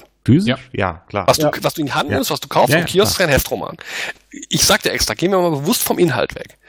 Und Tatsache ist, der Heftroman als solcher mag sich überlebt haben. Perry ist schon eine Novität, dass sie noch so viel verkaufen und dass das relativ stabil bleibt. Ich habe da höchsten Respekt vor. Aber Fakt ist, das gesamte Metier ist ja ein sterbendes. Und die Frage, die man also stellen muss, ist, ist es überhaupt noch rettbar als Heftroman oder ist eben tatsächlich diese Idee wie Periroden Neo, das als Taschenbücher bei Heine zu machen. Ähm, also oder oder auch zum Beispiel, wir sprachen hier eben ganz kurz, wurde ja angesprochen, diese die digitalisierten Romane dann, also das als Ja. Digi, als E-Books zu machen. Wobei ich da jetzt auch wieder gehört habe, ich, also über die Kontakte, die ich habe in die Verlagsszene, dass zum Beispiel sich Bastei massiv übernommen hat mit dem Versuch, ihre ganzen Altbestände zu digitalisieren und die dann zu vermarkten. Die haben unheimlich viel Geld reingesteckt, habe ich gehört. Ich weiß nicht, ob das stimmt. Ich möchte da jetzt auch Michael Schönbröcher zum Beispiel, ich bin auf Facebook mit Michael Schönbröcher befreundet, nicht, dass der mir morgen sagt, was hast du denn da für einen Scheiß geredet? ähm, also ich habe gehört, dass die unheimlich viel Geld investiert haben bei Bastei, um die Romane zu digitalisieren, um die dann zu vermarkten und dann festgestellt haben, den Großteil davon will kein Mensch haben. Du kannst, natürlich kannst du dann, ja, an, an die John Sinclair-Klientel noch eine gewisse Menge die alten Sinclairs dann noch raushauen. Aber ich sag mal, die Romane, die die vor 20 Jahren als kleine Gruselheftserien gemacht haben, da kräht heute kein Hahn mehr nach. Zumal du die ja auch noch dann unheimlich aktualisieren müsstest, weil die ja auch dann teilweise erzählerisch total veraltet sind. Ich weiß, dass, wie das mit alten Butler Parker Romanen ist, die kann man heute gar nicht mehr lesen. Oder ich weiß, dass zum Beispiel der, der äh, Pelikan Verlag hat vor ein paar Jahren äh, die gesamten TKKG Bücher überarbeiten lassen, um da Internet, Handys und so weiter reinzubringen, weil du kannst heute als Zwölfjähriger die, die TKKG-Romane aus den 80ern nicht mehr lesen, weil du dich die ganze Zeit fragst, ja, warum schreibt ihr dem nicht einfach eine E-Mail? Ja, gab's damals nicht. Und deswegen wurden die alle überarbeitet nochmal, um das da reinzunehmen. Und du kannst ja nicht jetzt hingehen und sagen, okay, ähm, wie, wie will ich das jetzt machen? Also was, was ist die, die grundlegende Stoßrichtung? Was soll aus dem Groschenroman werden, in Anführungsstrichen? Und ich bin nicht sicher, ob das eine Zukunft hat. Ja, also wie gesagt, bei äh, Neo bringen sie jetzt auch mal parallel, glaube mit ein, zwei Wochen Verzögerung, das immer noch als Hörbuch raus. Was auch für einige Leute angenehmer ist. Aber was du vorhin noch sagtest mit dem Merch.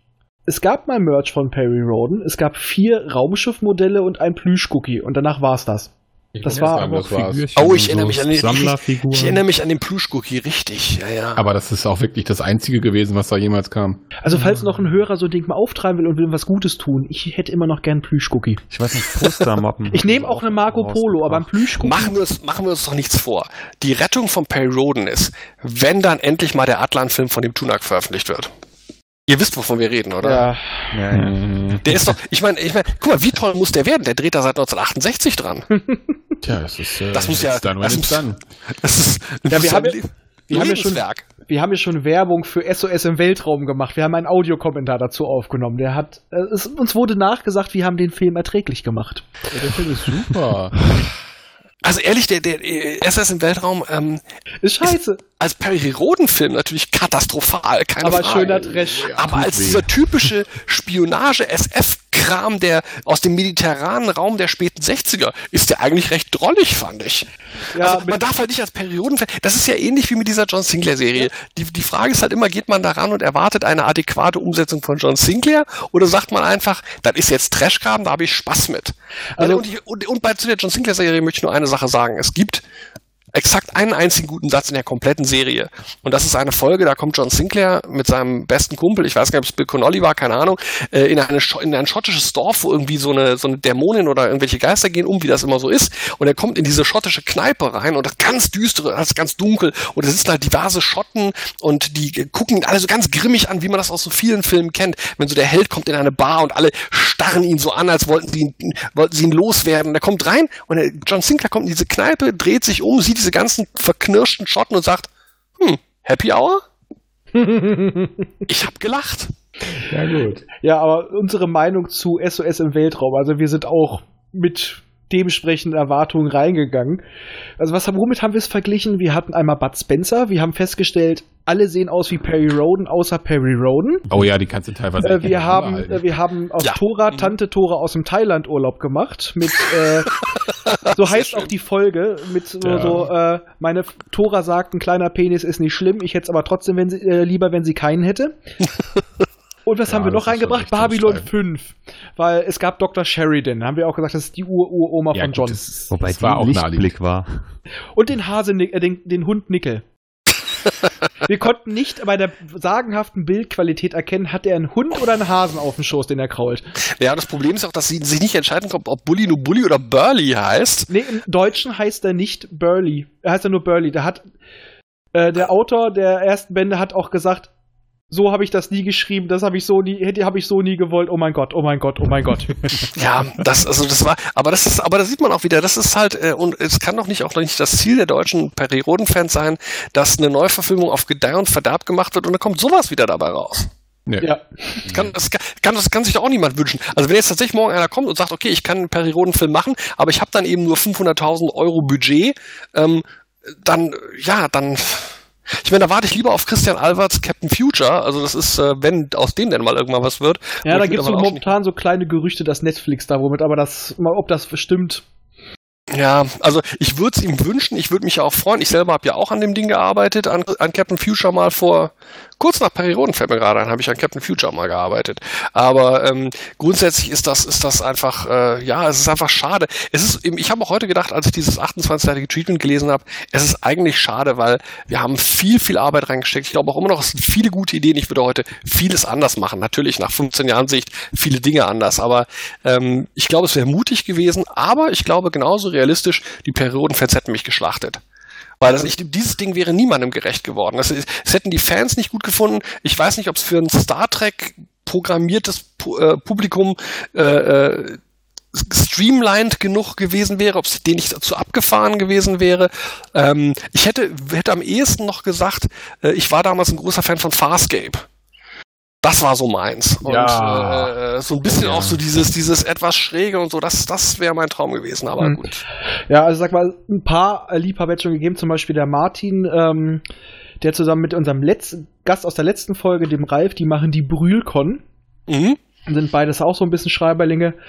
Ähm, der hat auch gesagt, da, mit dem habe ich mich auch mal über Neo unterhalten und er meinte halt auch so, die, die da immer so laut schreien, das sind die, die daraus ihre Religion gemacht haben. Und das fand ich ist ein passender Satz. Und ich Ja. muss mal sagen, was du da gerade Mhm. erzählt hast, dass man eben Perry als einzigen Unsterblichen, es wäre für mich eine interessante Neuinterpretation gewesen.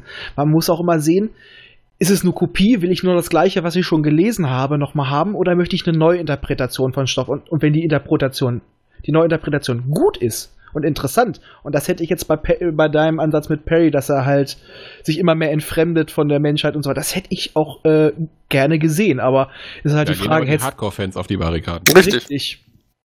Richtig. Dann hast du da wieder die, die, die, die Shitstorms incoming. Aber wir Genau. hatten, wir hatten damals zumindest von Markus Rosenmüller und Chris Karatomas die Erlaubnis, völlig frei zu arbeiten. Wir haben auch bewusst das am Anfang jetzt erbeten. Wir haben gesagt, wenn wir das anfangen, äh, möchten wir nicht 200 Seiten Handbuch haben und sagen, das muss aber alles drin sein. Und das wurde uns damals auch gegeben, die Freiheit. Dafür bin ich auch sehr dankbar. Das ist nicht normal, dass man als Autor diese Freiheit bekommt. Und wie gesagt, sie haben gut bezahlt und ähm, im Endeffekt war es das dann. Aber weißt du, ich kann von mir sagen, und das ist, klingt jetzt unheimlich anmaßend, aber ich war, wenn auch immer nur peripher, ich war in der in dem Versuch, Orion neu zu machen, äh, mit dabei. Ich war in dem Versuch, Perioden neu zu machen dabei. Ich war bei Ice Planet Peripher mit dabei. Ich war bei der Wüstenplanet-Sache Peripher mit dabei. Im Grunde genommen, wenn ich es richtig ich bin der Tod der deutschen Science Fiction. Alles, was ich anfasse, stirbt einen langsam quasi. Oh, scheiße, jetzt ist er, bei uns recht, dabei gewesen, Sie sind am Arsch. Ja, euer Podcast könnte dann auch bald einstampfen. Nein, also macht grund, grund, grundsätzlich. Babylon 5 lebt auch noch, ich, ich, der Podcast. Ich, ungelogen, ungelogen, ich war bei den Dreharbeiten der Babylon 5 Nachfolgeserie ähm, äh, Dingsbums. Ähm, Crusade. Crusade. Genau, und drei Tage später wurde sie eingestellt. Ich fand die gar nicht schlecht. Das ist, das ist eine Aussage, mit der sollst du nicht auf die Straße gehen. ich weiß, ich weiß. Aber ich fand die echt nicht schlecht.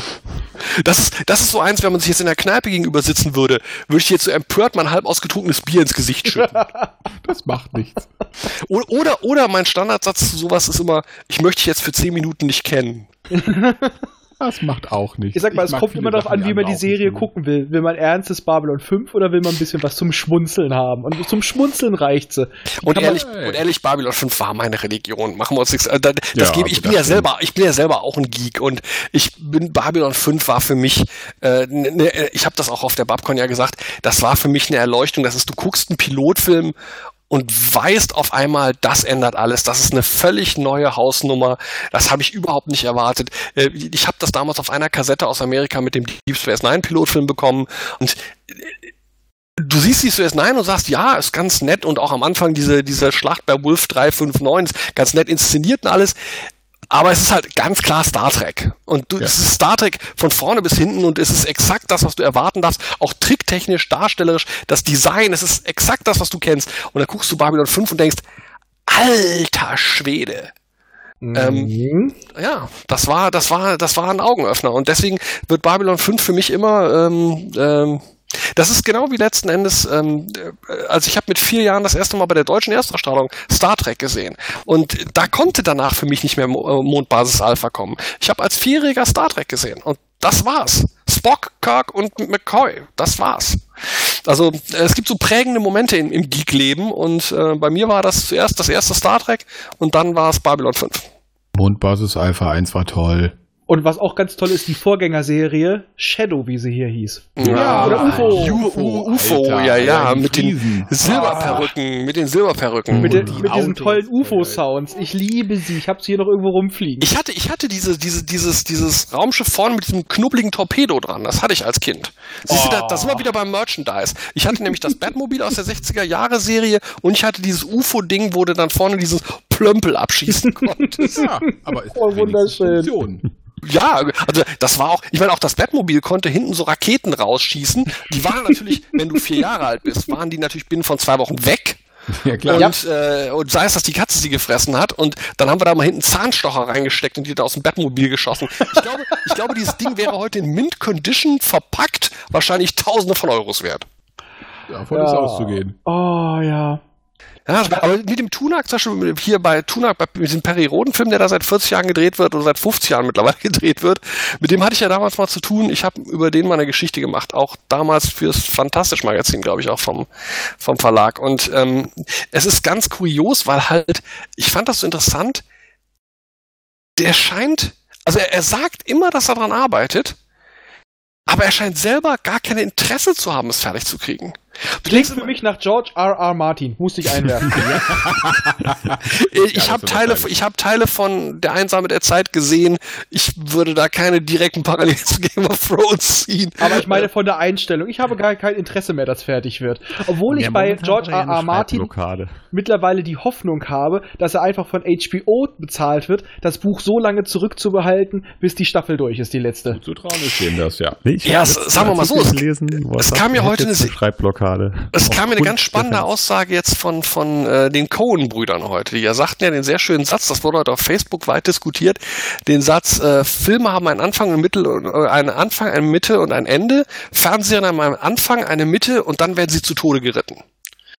Ja. Und ähm, das ist, glaube ich, was, das ist tatsächlich ein massives Problem, gerade in der momentanen Serienkultur. Also das nach hinten raus, weil das ist ja der Unterschied zu einem Kinofilm. Eine Fernsehserie wird so lange weitergedreht, solange sie Geld macht. Ja, sie Und- hört erst auf, wenn man, wenn man froh ist, dass sie aufhört. Richtig. Und wenn, und wenn, und wenn niemand mehr Geld dran hat. Ich meine, das war das Absurde, da sind wir wieder bei Babylon 5. Die ersten vier, es sollten fünf Staffeln werden. Nach vier sagten die, das lohnt sich nicht, wir machen nach vier Schluss. Sie erzählen die Geschichte in vier Staffeln zu Ende. Dann heißt es auf einmal, oh nee, wir haben das an einen anderen Sender verkauft, wir haben doch wieder Geld, also machen wir doch noch eine fünfte, die dann inhaltlich gar keinen Sinn machte. Und, äh, und, das, und, das, und das Problem ist, bei Kinofilmen weißt du als Autor, ich habe eine Geschichte, die muss ich fertig erzählen binnen 90, 100, 120 Minuten. Bei Fernsehen sitzt du mal da und denkst, okay, ich habe eine Vorstellung, wo ich am Ende hin will, aber was ist, wenn das Ende nach der zweiten Staffel kommt und was ist, wenn das Ende erst nach der achten Staffel kommt? Deswegen bin ich, okay, die Serie kann man mögen oder nicht. Ich mochte sie erst nicht. Das finde ich so schön. Gravity Falls, es wird gebettelt, mach weiter, mach weiter, hat gesagt, nee, die Story ist ausgeerzählt mit zwei äh, Staffeln. Es ist perfekt. Die, die hat dadurch nicht die Chance, schlecht zu werden. Und deswegen ist auch mal kurz meine Theorie, warum die Leute Firefly so lieben und die so verehrt wird. Ist eine tolle Serie, aber sie hatte mit ihren 15 Folgen nie die Chance, wirklich schlecht zu werden. Sehr schön, sehr schön ausgedrückt. Finde ich sehr, ja, ja, würde ich, würde ich so unterschreiben. Weil ist- leider hat auch, äh, hat auch Joss Whedon die, vor allem mittlerweile die Neigung dazu. Das habe ich, finde ich, hat man in, in Avengers 2 gesehen. Wenn man ihn nicht begrenzt, dreht der Mann durch. Und will was riesig Großes machen.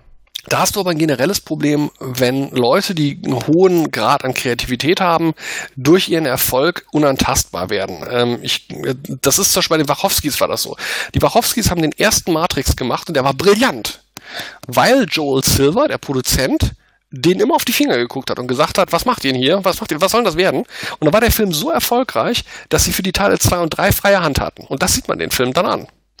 Äh, Oh, mein ja. Lieblingsbeispiel für sowas ist George Lucas. Anfangs musste er sich auch noch rechtfertigen. Da haben sich noch, weil er kann, ich sag's mal ganz ehrlich, George Lucas kann keine Dialoge schreiben. Mhm. Äh, Das ist da, so, haben, ja. da haben die auch noch gesagt, die Schauspieler, so wird das kein Mensch sagen. Ich sag das mal so, wie ich das meinen würde. Und wenn man sich die Dokus, ich gucke mir immer das Zusatzmaterial an. Ach, du bist das. Ja, ich bin, ich gucke, ja, fünf. haha. Nein, Ich ich, kenne sonst keinen, der, der, der DVD-Extras guckt. Nein, aber ich bin da so einer, ich gucke das öfter als den Film teilweise. Ich bin da so ein Liebhaber von. Und wenn man ihn da sieht, wie er da erzählt, alle fe- feiern nur, was er sagt. Es war keiner was dagegen zu sagen und deswegen sind auch in den Prequel-Trilogien Grundideen sind, finde ich, gar nicht schlecht, aber die Dialoge und so weiter wirken so hölzern. Es gibt ja den schönen Satz von Harrison Ford, can write it, but you can't make me say it. Ja, das fasst das wunderbar zusammen. Und ich denke, letztendlich ist es tatsächlich so eben, es gibt auch ein anderes schönes Beispiel dafür, dass wenn die Leute ein Level an Erfolg haben, an dem, an dem sie sich nicht mehr in Frage stellen lassen müssen, dass sie dann meistens einen unheimlichen kreativen Einbruch haben, weil auch nach meiner Erfahrung, Film ist ein kollaboratives Medium, Fernsehen auch. Film lebt davon, dass viele Teile mit größtmöglicher Begeisterung zusammenarbeiten. Wenn du aber einen Teil hast, der so unantastbar ist, dass er alle Entscheidungen selber trifft, der, der muss nicht mehr auf seinen Kameramann hören, nicht mehr auf seinen Drehbuchautor hören, nicht mehr auf seinen Kostümdesigner hören, weil er alles selber entscheiden kann. Das ist nie gut. Und es, es gibt noch ein schönes Beispiel, kann ich aus dem Nähkästchen erzählen. Als ich bei ProSieben gearbeitet habe, da kam ein Drehbuch rein von Stephen King. Und zwar für einen Dreiteiler namens Rose Red. Das ist ja auch dann gedreht worden. Da gibt es ja sogar eine Fortsetzung zu. Und auch einen Roman, den hat er aber nach der Miniserie geschrieben. Und Rose Red ist im Prinzip so eine Variante von Shining, so eine Haunted House Geschichte. Und ähm, das wurde uns dann von, ich glaube, CBS wurde uns das geschickt mit der, mit der Angabe, hier, Stephen King möchte ganz gerne diesen Dreiteiler machen, hätte die Interesse da in die Produktion einzusteigen, also finanziell das Ding vorab zu kaufen, damit wir das finanziert bekommen. Und ich, meine Aufgabe war damals bei ProSieben, diese Drehbücher zu lesen und zu sagen, lohnt sich das? Und ich war natürlich begeistert, großer Stephen King-Fan und ähm, lese diese drei Teile. Und wie gesagt, es geht um eine Gruppe von psycho, psychisch. Begabten, die in ein, ein Haus kommen, in dem dann, äh, ich weiß es gar nicht mehr, also auf jeden Fall Gruselhausgedöns. Der Punkt ist, der erste Teil, also 90 Minuten mit Werbung zwei Stunden, endet damit, dass sie das Haus betreten, das erste Mal. Zwei Stunden, der komplette erste Teil dieses Dreiteilers, wird mit der Einführung der Charaktere verbracht, Vorgeschichten, Rückblenden, bla bla bla bla. Wir haben einen Geisterhausfilm, bei dem sie den kompletten ersten Teil des Geisters noch gar nicht betreten haben. Da verlierst du Zuschauer. Ich habe Fand ich, den gut. Ich habe ein, ich habe ein, ich habe einen, einen sogenannten Readers Report geschrieben, das macht man dann und habe meiner Chefin gesagt, ich finde das ganz gut. Ich glaube auch, es ist auch ganz gut geschrieben eigentlich. Aber das ist in meinen Augen zu spät. In meinen Augen müssten die spätestens zum Ende der ersten Stunde im ersten Teil das erste Mal das Haus betreten. Weil der Zuschauer guckt doch nicht ein Ding über ein Geister aus und sagt dann ganz, das ist wie im Prinzip bei Star Trek Discovery, wo die Discovery im Pilotfilm gar nicht vorkommt. Ähm, und die Antwort, und darauf wollte ich hinaus, die Antwort, die wir von CBS bekamen, war sehr interessant. CBS schrieb uns zurück, wir stimmen zu, dass der, äh, dass das zu spät in das Geisterhaus geht, die Story. Wollen Sie Stephen King sagen? Stephen Ja. King war unantastbar. Du sagst Stephen King nicht, dass er das falsch geschrieben hat Ja. oder, oder dass er das anders schreiben sollte. Und dazu, ich habe auch mal so ein bisschen die Theorie, Kreativität erwächst auch teilweise erst durch den Widerstand. Wenn Richtig. du das nicht so, wenn du sagst, oh, ich, kann, ich möchte jetzt die und die Schlacht haben und das muss dadurch verdeutlicht werden, oh, uns fehlt das Geld. Und dann musst du dir Gedanken machen, wie kann ich es trotzdem rüberbringen mit weniger Mitteln. Und das finde ich immer, äh, Kreativität wächst am Widerstand. Und wenn du keinen hast, dann äh, machst du einfach irgend, du denkst nicht groß nach. Du weißt ganz genau, das Erste, was mir in den Kopf kommt, kann ich verwirklichen. Genau. Du hast, du benutzt immer die erst, erstbeste Möglichkeit, nicht, du überlegst nicht, gibt es Alternativen, die vielleicht besser wären, weil du kannst die erste Möglichkeit ja leisten. Ja. Und das ist, und das, und dabei kommen dann so Exzessfilme raus, die, äh, ich jetzt auch von den Wachowskis zum Beispiel, dieser, dieser Jupiter Ascending. Das sind so Filme, wo du dir denkst, da fehlte an jeder Stelle jemand, der mal gesagt hat, will das jemand sehen? Wo, warum machen wir das so? Und ähm, äh, deswegen glaube ich eben, dass so Talente wie Wachowski-Brüder, aber auch andere Regisseure, die Science Fiction gemacht haben, wie Stephen Sommers zum Beispiel, das sind alles Leute, die sind, haben sehr gut angefangen und in dem Augenblick, wo sie genug Macht hatten, um zu sagen, ich brauche auf niemanden mehr zu hören, haben sie nur noch Mist gebaut. Ähm, wie gesagt, Film ist ein kollaboratives Medium, Film ist ein Teammedium und ähm, äh, da müssen auch alle im Team zusammenarbeiten. Aber das ist nun mal oft noch nicht so. Jetzt sind wir natürlich von Perry Roden ganz weit weg. Habt ihr noch konkrete Fragen zu dieser Perry Roden Nummer? Ähm, weil jetzt ist es auch langsam so halb zehn. Ich glaube, meine Ehefrau, ich meine, ich hätte eine, die hätte Interesse daran, noch was mit mir zu unternehmen heute Abend. Nee, also. Ja, hast du noch was? Hm. Hat einer von euch noch eine Frage? Also ich bin mehr als wunschlos Oh, glücklich. das sage ich dir. Nee, es wurde schon viel beantwortet. Schön. Schon vorab. Ja, dann machen, Rose dann machen wir noch mal, dann machen wir doch mal einen zweiten Podcast irgendwann zu Raumpatrouille Orion. Oh ja, darauf nagel ich dich fest. Weil das kommt doch, das steht auf unserer Liste. Rücksturz in den Podcast. Ich schwöre, ich habe noch irgendwo, aber ich will jetzt nichts versprechen, auf meiner Festplatten das Drehbuch für den Pilotfilm von der neuen Serie. Hieß Baptism, ich weiß noch, wie es hieß, hieß Baptism by Fire. Okay. Okay. Mhm. Hatte damals, ich weiß sogar schon, wer der Regisseur sein sollte, das weiß ich noch.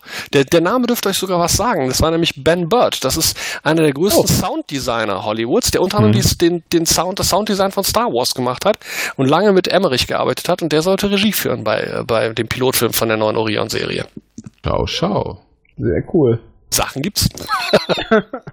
Jungs, es hat mir viel Spaß gemacht. Okay, Ich wünsche euch einen schönen Abend. Kann ich mich jetzt hier ausklinken? Wo muss ich denn da, wo muss ich denn da klicken? Klickt einfach nur oben aufs Rech, äh, re rechts auf X und äh, über die gewissen Sachen, die vielleicht mal bei uns in die Dropbox purzeln dürfen. Ich schicke dir da die E-Mail. Ja, ja, das kriegen wir dann schon hin. Da mach ich, da, da suche ich euch mal was zusammen. Das, wäre wunderschön. Das sehr schön. Vielen lieben Dank, das Vielen war Dank. unser inneres Bedanke mich. Blumenpflücken. Gern, schönen Abend. Ebenso. Mach's gut. Ebenso. Tschüss. Ah. Ja, das war doch mal ein Fest. Ja, kannst du aber mal sagen, Also wirklich Junge, also. alles beantwortet im Vorfeld, jede Frage. Ich wollte gerade sagen, da brauchst du gar keine Fragen stellen. Ja, habe ich doch So gesagt am das. Anfang. So lob ich mir das. Ab und zu habe ich mal was reingeworfen, damit überhaupt mal jemand was von uns sagen kann. Ja, du, ich war zwischendurch gar nicht da, aber macht nichts. Ich weiß, ich habe nicht mal gesehen, wie du dich ausgeschaltet hast. Ja, ich hab's ja auch auf WhatsApp geschrieben, du guckst ja nicht auf dein Handy. Nee, ich war hier gefesselt. Ja, ich auch. Ist, ich habe immer so ein halbes Ohr zugehört, ich hatte nur das Mikrofon zu, weil Wille kam zwischen nach Hause. Also ich kann einfach nur sagen, äh, tolle Infos. Wie ich schon sagte, auch es gibt ungeschönte Wahrheiten. Mhm. Ja. Und ich, ich muss aber wirklich sagen, also den Dreiteiler hätte ich gerne gesehen. Ja, Also, äh, Ansatz. Er ja. alleine und kommt würd der Situation nicht lesen. klar. Ja. Es wäre eine schöne abgeschlossene Sache in sich gewesen. ja, ja. Und ich fand Rose Red gut. So. Aber ich muss jetzt auch noch zum Abschluss sagen, ich hätte mal jetzt seit gestern ja wieder viel Gedanken gemacht, nachdem wir gestern auch noch drüber geredet haben, so ein bisschen im Vorfeld. Eigentlich bin ich froh, dass es die Serie nicht gehabt. Weil Ja, ich glaube, dass das Ding wäre auch nicht so geworden, wie man sich das Nee. vorgestellt hätte. Und es hätte auch garantiert weder die Erwartungen der Fans noch die der Produktionsfirma Und Ich erfüllt. glaube auch nicht, dass andere groß drauf eingestiegen wären. Also dann Ah. müssten schon ein richtiges Brett sein. Und endlose Armada, ich weiß jetzt nicht, inwieweit er äh, sich da an den Originalzyklus gehalten hätte, ist auch ein ganz schönes Brett, um äh, direkt mal einzusteigen. Ja, ach, das wäre der Abschluss gewesen, dann mit so einem Zeitsprung. Aber ich muss ganz ehrlich sagen, ähm, ich glaube, ich wäre mit klargekommen mit der Serie, auch wenn es was anderes ist, wenn es eine richtige Neuinterpretation ist. Was mich ja bei Game of Thrones nervt, es sind nur kleine Anpassungen, aus Faulheit bedingt oder aus Budgetgründen. Aber so eine richtige Neuinterpretation, ich finde sowas immer interessant, solange das Remake quasi nicht einfach nur eine Nacherzählung ist, sondern wirklich mal sagt, okay, wir machen es anders, aber dann gehen wir den Stoff auch anders an. Dann finde ich es wieder interessant. Ja, das stimmt. Weil ich da- das kann ich immer ganz gut trennen. Es gibt auch natürlich auch Reihen, wo ich das nicht kann. Also ich krieg bei äh, Regel, naja, ich muss auch sagen, ich fand auch die Dune-Miniserie zum Kotzen. äh, ja. Obwohl sie ein paar nette Ansätze hatte. Ja, wenige.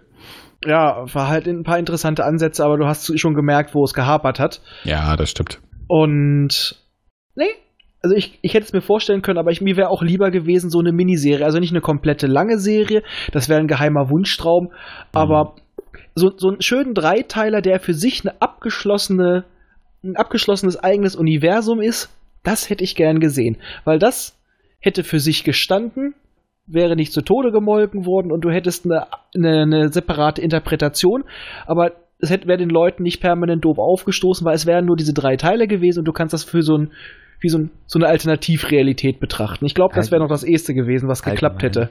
Abgeschlossene Sachen sind, finde ich per se immer besser im Fernsehen oder Ja. egal im Kino. Das ist, wie wir es eben gesagt haben, dieses endlos Melken und Totreiten, das ist alles Scheiße.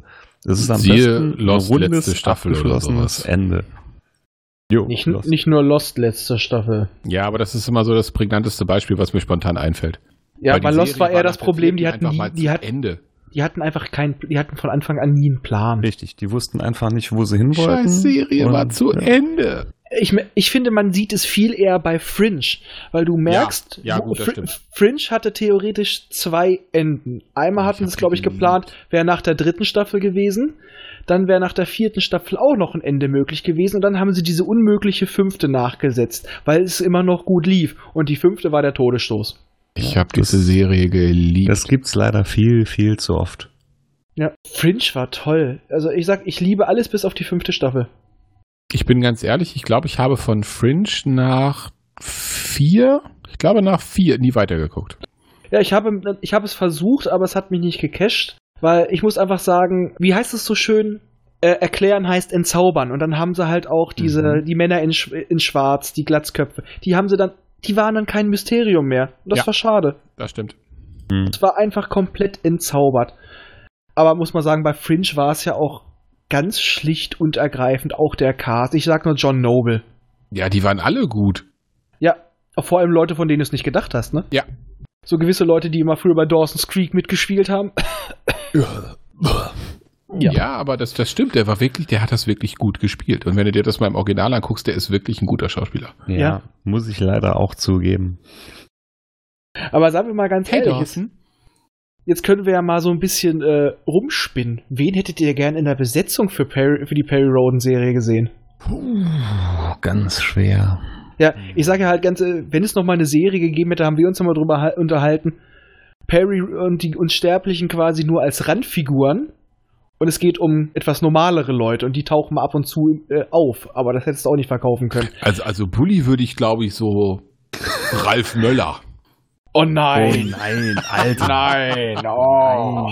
Das war ein Spaß. Ja, ja. Nee, aber ganz ehrlich, wen wird man da besetzen für Bully? Oh, da, äh, da Also mein Traum für Perry Roden wäre gewesen, ein junger Larry Hackman. Larry Hackman, warte mal, das muss ich mir mal. JR, Oh, mm, mm, ja, hm, Major ja. Nelson. Ja, in Blond dann aber, ja, ja, in Blond. Ja, das, der hätte gepasst.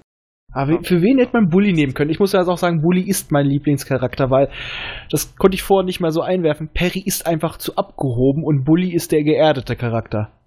Und äh, wen hätte man gern als Bully gehabt? Ich habe irgendwie da. Jason Statham. Nein, Quatsch. den dicken Vin Diesel. Ja, ja, das ist halt äh, The Rock, irgendwie sowas, keine Ahnung. Nee, es müsste schon so ein älterer sein. Also, Spaß. Nee. Also als trinken. Bully könnte ich mir noch, wenn er sich ein bisschen was noch auf die Blauze fressen würde, äh, Damian Lewis würde ganz gut passen in meinen Augen. mal kurz. Weil auch so ein bisschen Rotstich in den Haaren. Habe ich gerade kein Bild zum Kopf, Sekunde. Ja, okay, da, ja, wenn der nein. wirklich, wenn der wirklich moppliger wäre, ja, Ja? ja, könnte ich mir Gib, vorstellen. gib mir mal einen Film. Aber nee, äh, Oder so. live, die Serie. Oder äh, Homeland. Äh, Ah, ja, ja, ja, okay, okay, okay. Den ja, könnte okay. ich mir auch übrigens als Captain Future vorstellen. Da war Ja. er auch mal im Gespräch drin. Ja, weil der hat auch so ein schönes kantiges Gesicht, der ist ein bisschen zerfurcht. Also mit Mhm. ein paar Kilos mehr könnte der das echt sein. Der wäre für Bully, wäre meine erste Besetzung. Dann bräuchten wir aber noch ganz viele äh, ähm, Leute, die fast genauso aussehen für die restliche Besetzung. Außer einen für, für Perry. Nein, Quatsch. Und wer wäre der, wär der Liebling für Tora? Ah. Ich habe gerade vergessen, wie sie Moment, hieß, Moment. aber ganz ehrlich, Wer die Olle Tora? aus Fringe. Wer wäre Tora? Ja, die, die Olle aus Fringe. Ich habe gerade den Namen vergessen. Die Schwatt oder die Weiße? Die weiße. Oh Gott, warte, warte, warte. Oh Gott, wie heißt Oh, ich komme gleich drauf. Ich google das. Weil die, kurz. die kann auch so herrlich arrogant gucken. Die hat so diesen, diesen Habitus. Ja, das stimmt. Warte, warte, Tore warte, ich warte. gar keinen richtig vor Augen. Anna Torf. Ja, Anna Torf. Die Ja. wäre geil dafür. Und die kann auch Schauspielern. Ja, die wird passen. Ja, die ist auch nicht schlecht anzusehen, das stimmt. Hm? Ja, das auch, das auch noch. Ja, ja, ja, da Ja, kann man verstehen. Die, die dürfte auch ein paar äh, Planeten aus der Bahn schubsen. Ich würde sie trotzdem noch nehmen. Nehmen Würdest du, denn, würdest du denn auch ein Muschelkostüm machen? Ja. Ja, für Atlan. Oh, das Atlan, gute Atlan. Also Atlan wäre auch da, wenn er noch jünger wäre. Das wäre eine Rolle für Christopher Lambert. Atlan, Atlan ich so Oh, nein, nein, nein, Nein, nein, nein, Atlan Also so ein mit langen weißen bisschen- Haaren hat er mich schon bei Mortal Ich wollte Kombat gerade sagen, so verloren. ein bisschen farbig mit hellen Haaren. Was sagt ihr denn zu Wesley Snipes? Nein, Quatsch. Jawohl.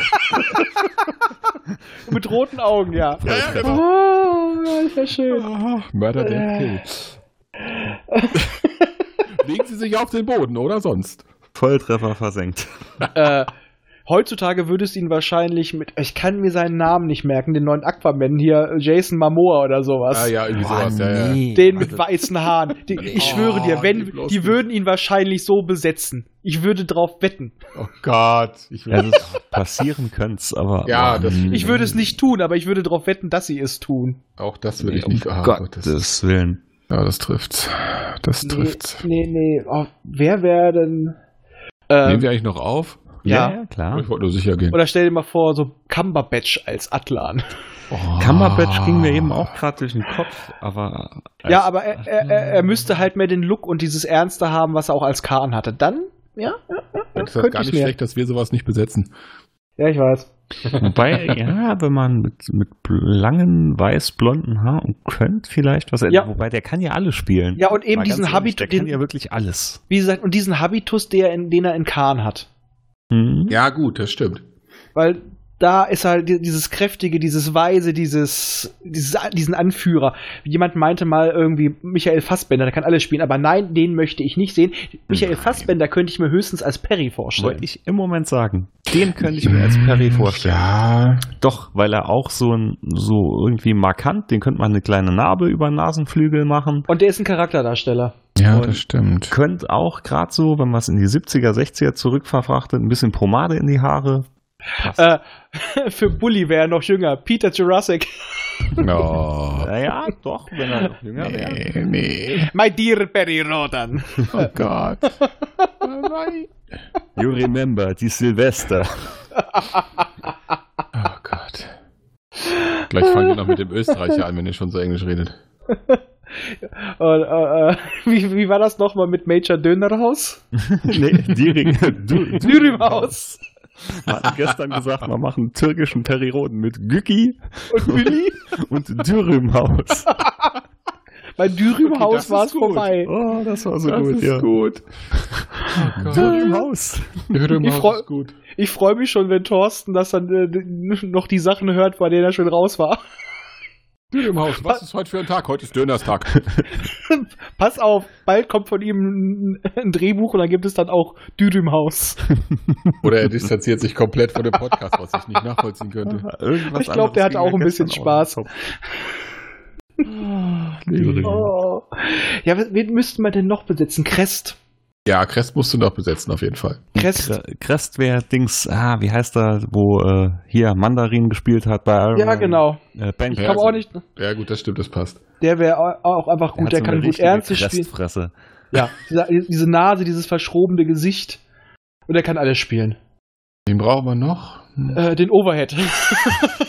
Ja, Cliff Huxtable. Wäre ich dafür? Auf jeden Fall. Der hat bestimmt auch, wenn er ein paar Jahre wartet, hat er bestimmt Zeit für eine Rolle. ja. Mit dem Und für, Psychoblick. Für Tatjana, wie hieß sie nochmal? Ah. Ja, da, äh, Entschuldigung, da gibt's nur eine. Scarlett Johansson. Ja, ja. Oh Ja, gut, yeah. wollte sagen, hier, Black Widow. ja, das stimmt.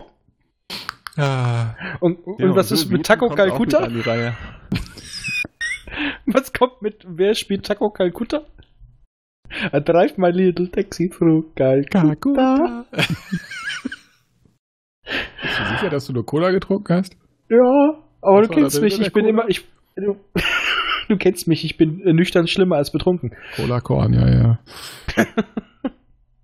Nein, aber das, damit wäre ja schon mal so der Kern durch, aber äh, und einfach aus Prinzip, wenn wir schon den kleinen Perry reinbringen würden, Tiffy, Ja, sein Captain, der sein Captain, der drauf geht, der müsste gespielt werden von na na Till Will Schweiger. Wheaton, einfach Ach so, weil er der, weil er der Tiffy des Star Trek Universums doch. Genau.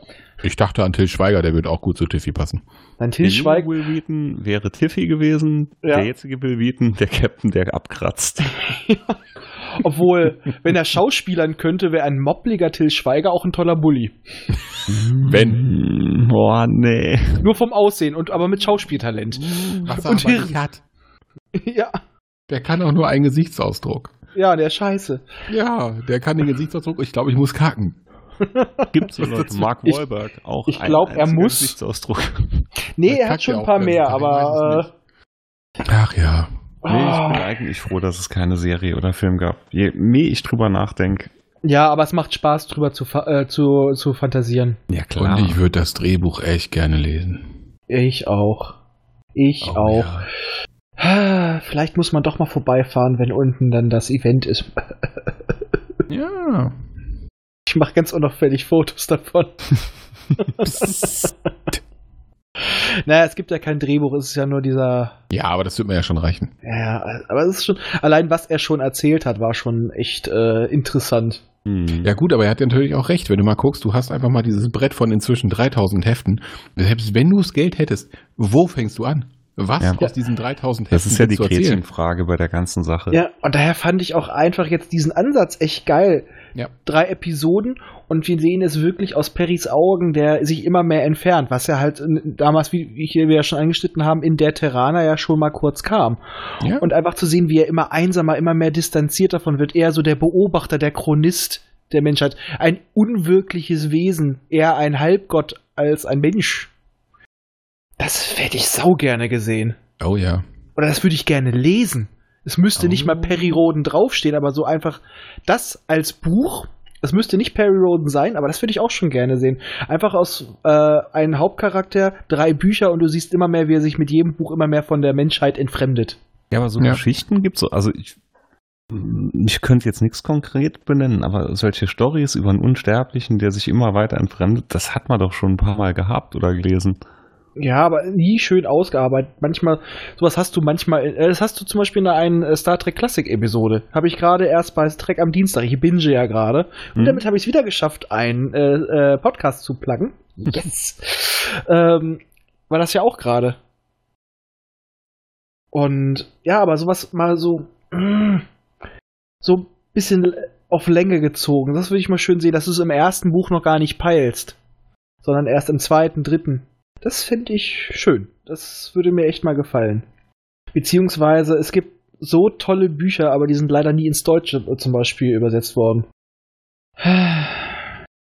So viele Sachen. Äh, und so wenig Mhm. Zeit vor allem wieder, ne? Mhm. Ja, wenn ich gucke, was ich allein noch so an Silberbänden vor mir habe. Ja, ich sag ja, das wird, äh, das wird eine Generationenaufgabe. Also du weißt schon, wo du deine Kinder zu, zu erziehen hast, Und ne? ich habe auch neben, neben den nächsten Perry-Bänden habe ich, glaube ich, noch so um die 20 Hörbücher in meiner Audible-App, die ich noch hören möchte. Ja, und ich habe zum. Beispiel, ich habe noch ein paar Babylon 5 Bücher, ich habe noch Die diverse auch noch. DS9 Bücher, ich habe noch die ja, die hab ich auch Q hier Bücher irgendwo stehen. und äh, ab Februar, jetzt kommt ein kleiner Pitch. Ab Februar, ab Band 3000, werden wir auch einmal im Monat, also zwei Wochen zu unserer regulären Silberband-Folge versetzt, werden wir immer über die aktuellen vier Heftbände sprechen. Micha und ich, vielleicht auch noch ein äh, weiterer Herr, das werden wir noch sehen. Weil ich Und- aus Spoilergründen tue mir das nicht an. Nee, musst du ja auch nicht. Ja, muss ja nicht hören, nur downloaden. Genau. Das ist ein Podcatcher, das macht er alleine. Und wir werden das halt auch jetzt bald so anfangen. Wir haben noch ein kleines Gewinnspiel, Spiel, Gewinnspiel, ja, ein Gewinnspiel. Das haben einige Leute schon auf Twitter mitbekommen. Wir haben auch ein paar ganz tolle Sachen bekommen, weil ich habe gewonnen. Einen ganz tollen Preis, aber ich habe tatsächlich drum gekämpft. Ich weiß auch nicht wieso. Ich, ich bin gewinnsüchtig.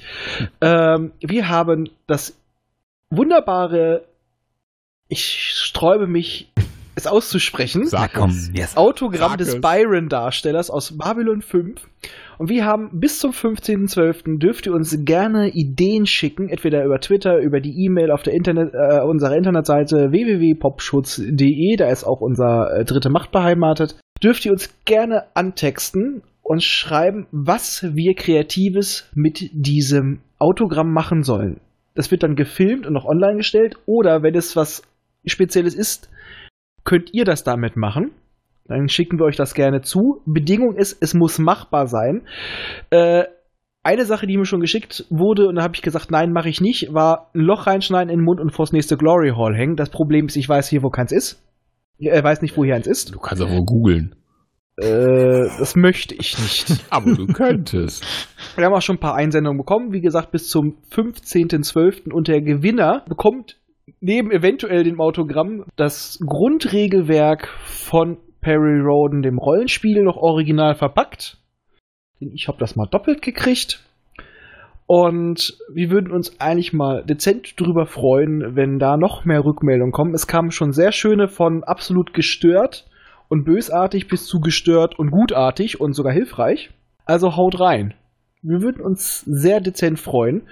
Und worüber uns auch freuen würden, ist, wenn ihr uns bewertet. Und zwar unter iTunes. Wäre wunderbar und zauberhaft. Wer bei iTunes keinen Account anmelden will, was ich auch mehr als verstehen kann. Wir mussten es machen, um den Podcaster anzumelden. Kann das über podcast.de machen. Wir werden den Link in die Show Notes packen und da mal eine nette kleine, am besten 5-Sterne-Bewertung hinterlassen und mal einen Kommentar. Würde uns mal sehr freuen, damit wir auch sehen, dass es ankommt. Es würde uns auch für mehr Leute sichtbar machen. Wir würden mal vielleicht uns noch ein bisschen weiter verbreiten können, weil wir haben jetzt schon mal einen kleinen Zuwachs bekommen und wir wollen, dass noch mehr Leute Perry Roden lesen. Denn es sind tatsächlich auch, wir haben ein paar Neuleser generiert und sind auch sehr stolz drauf. Und ich werde jetzt nur mal eine kleine Hörernachricht vorlesen zu unserer letzten Folge. Wir haben noch ein paar mehr, aber das machen wir in der nächsten regulären Folge. Und zwar, ein Moment. Das ist auch wieder aus unserer Perry Roden Twitter-Bande. Wer uns folgt, hat das schon mitbekommen. Moment. Ich bin natürlich wieder top vorbereitet. Und muss mich auf der eigenen Internetseite anmelden. Die Abmeldung ist abgelaufen. Ja, genau. Ich könnte jetzt auch Jeopardy abspielen, aber dafür müsste ich einen Knopf suchen. Äh, Das ist nämlich scheiße. Cool, ich merke gerade, dass ich eine Ebay-Auktion gewonnen habe, die ich heute Morgen irgendwann angeboten habe. Ja, genau, von Christian Wöhler.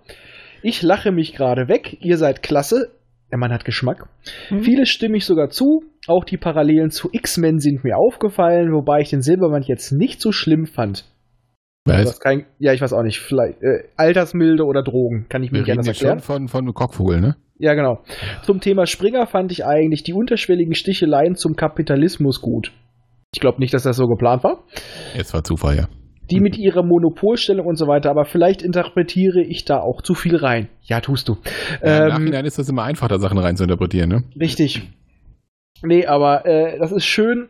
Ihr könnt auch gerne Kommentare unter die Folgen auf der Seite setzen. Kommt ihr ganz einfach drauf. Ah, kaltes Handy am Nacken. Ähm, Wieso am Nacken? Ja, das ich habe es gerade hinten auf die Rückenlehne gelegt. Was? Um Ich habe mir gerade überlegt, wie komme ich jetzt mit dem Handy am Nacken? Also, es hat, mir, hat sich mir nicht erklären können. Nein, also generell, wir würden uns wirklich immer, wir freuen uns tierisch über Feedback. Und wenn es auch nur mal ein paar kleine Worte sind, weil äh, wir haben jetzt in letzter Zeit schon mal ein paar Rückmeldungen bekommen und ich sag mal so, uns feuert das auch an, wenn wir mal auch ein bisschen mehr hinter den Zahlen erfahren, von denen wir da immer lesen.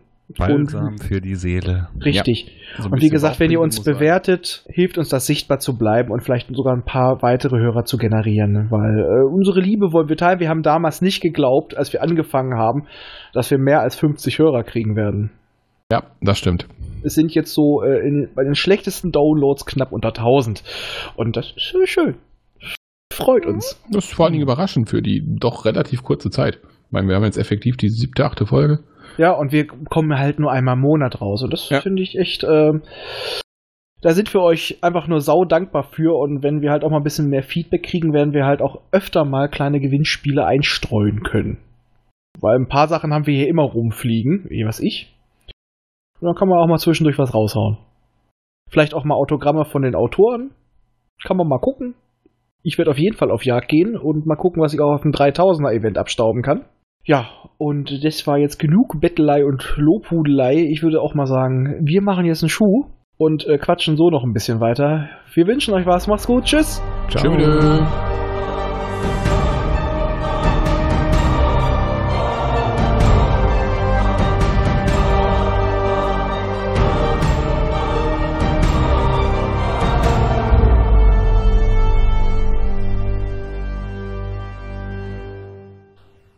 Immer dran denken, auch die Raumfahrer des 21. Jahrhunderts wussten schon von der heilsamen Kraft des Alkohols. Eine Produktion des Podcast Imperiums.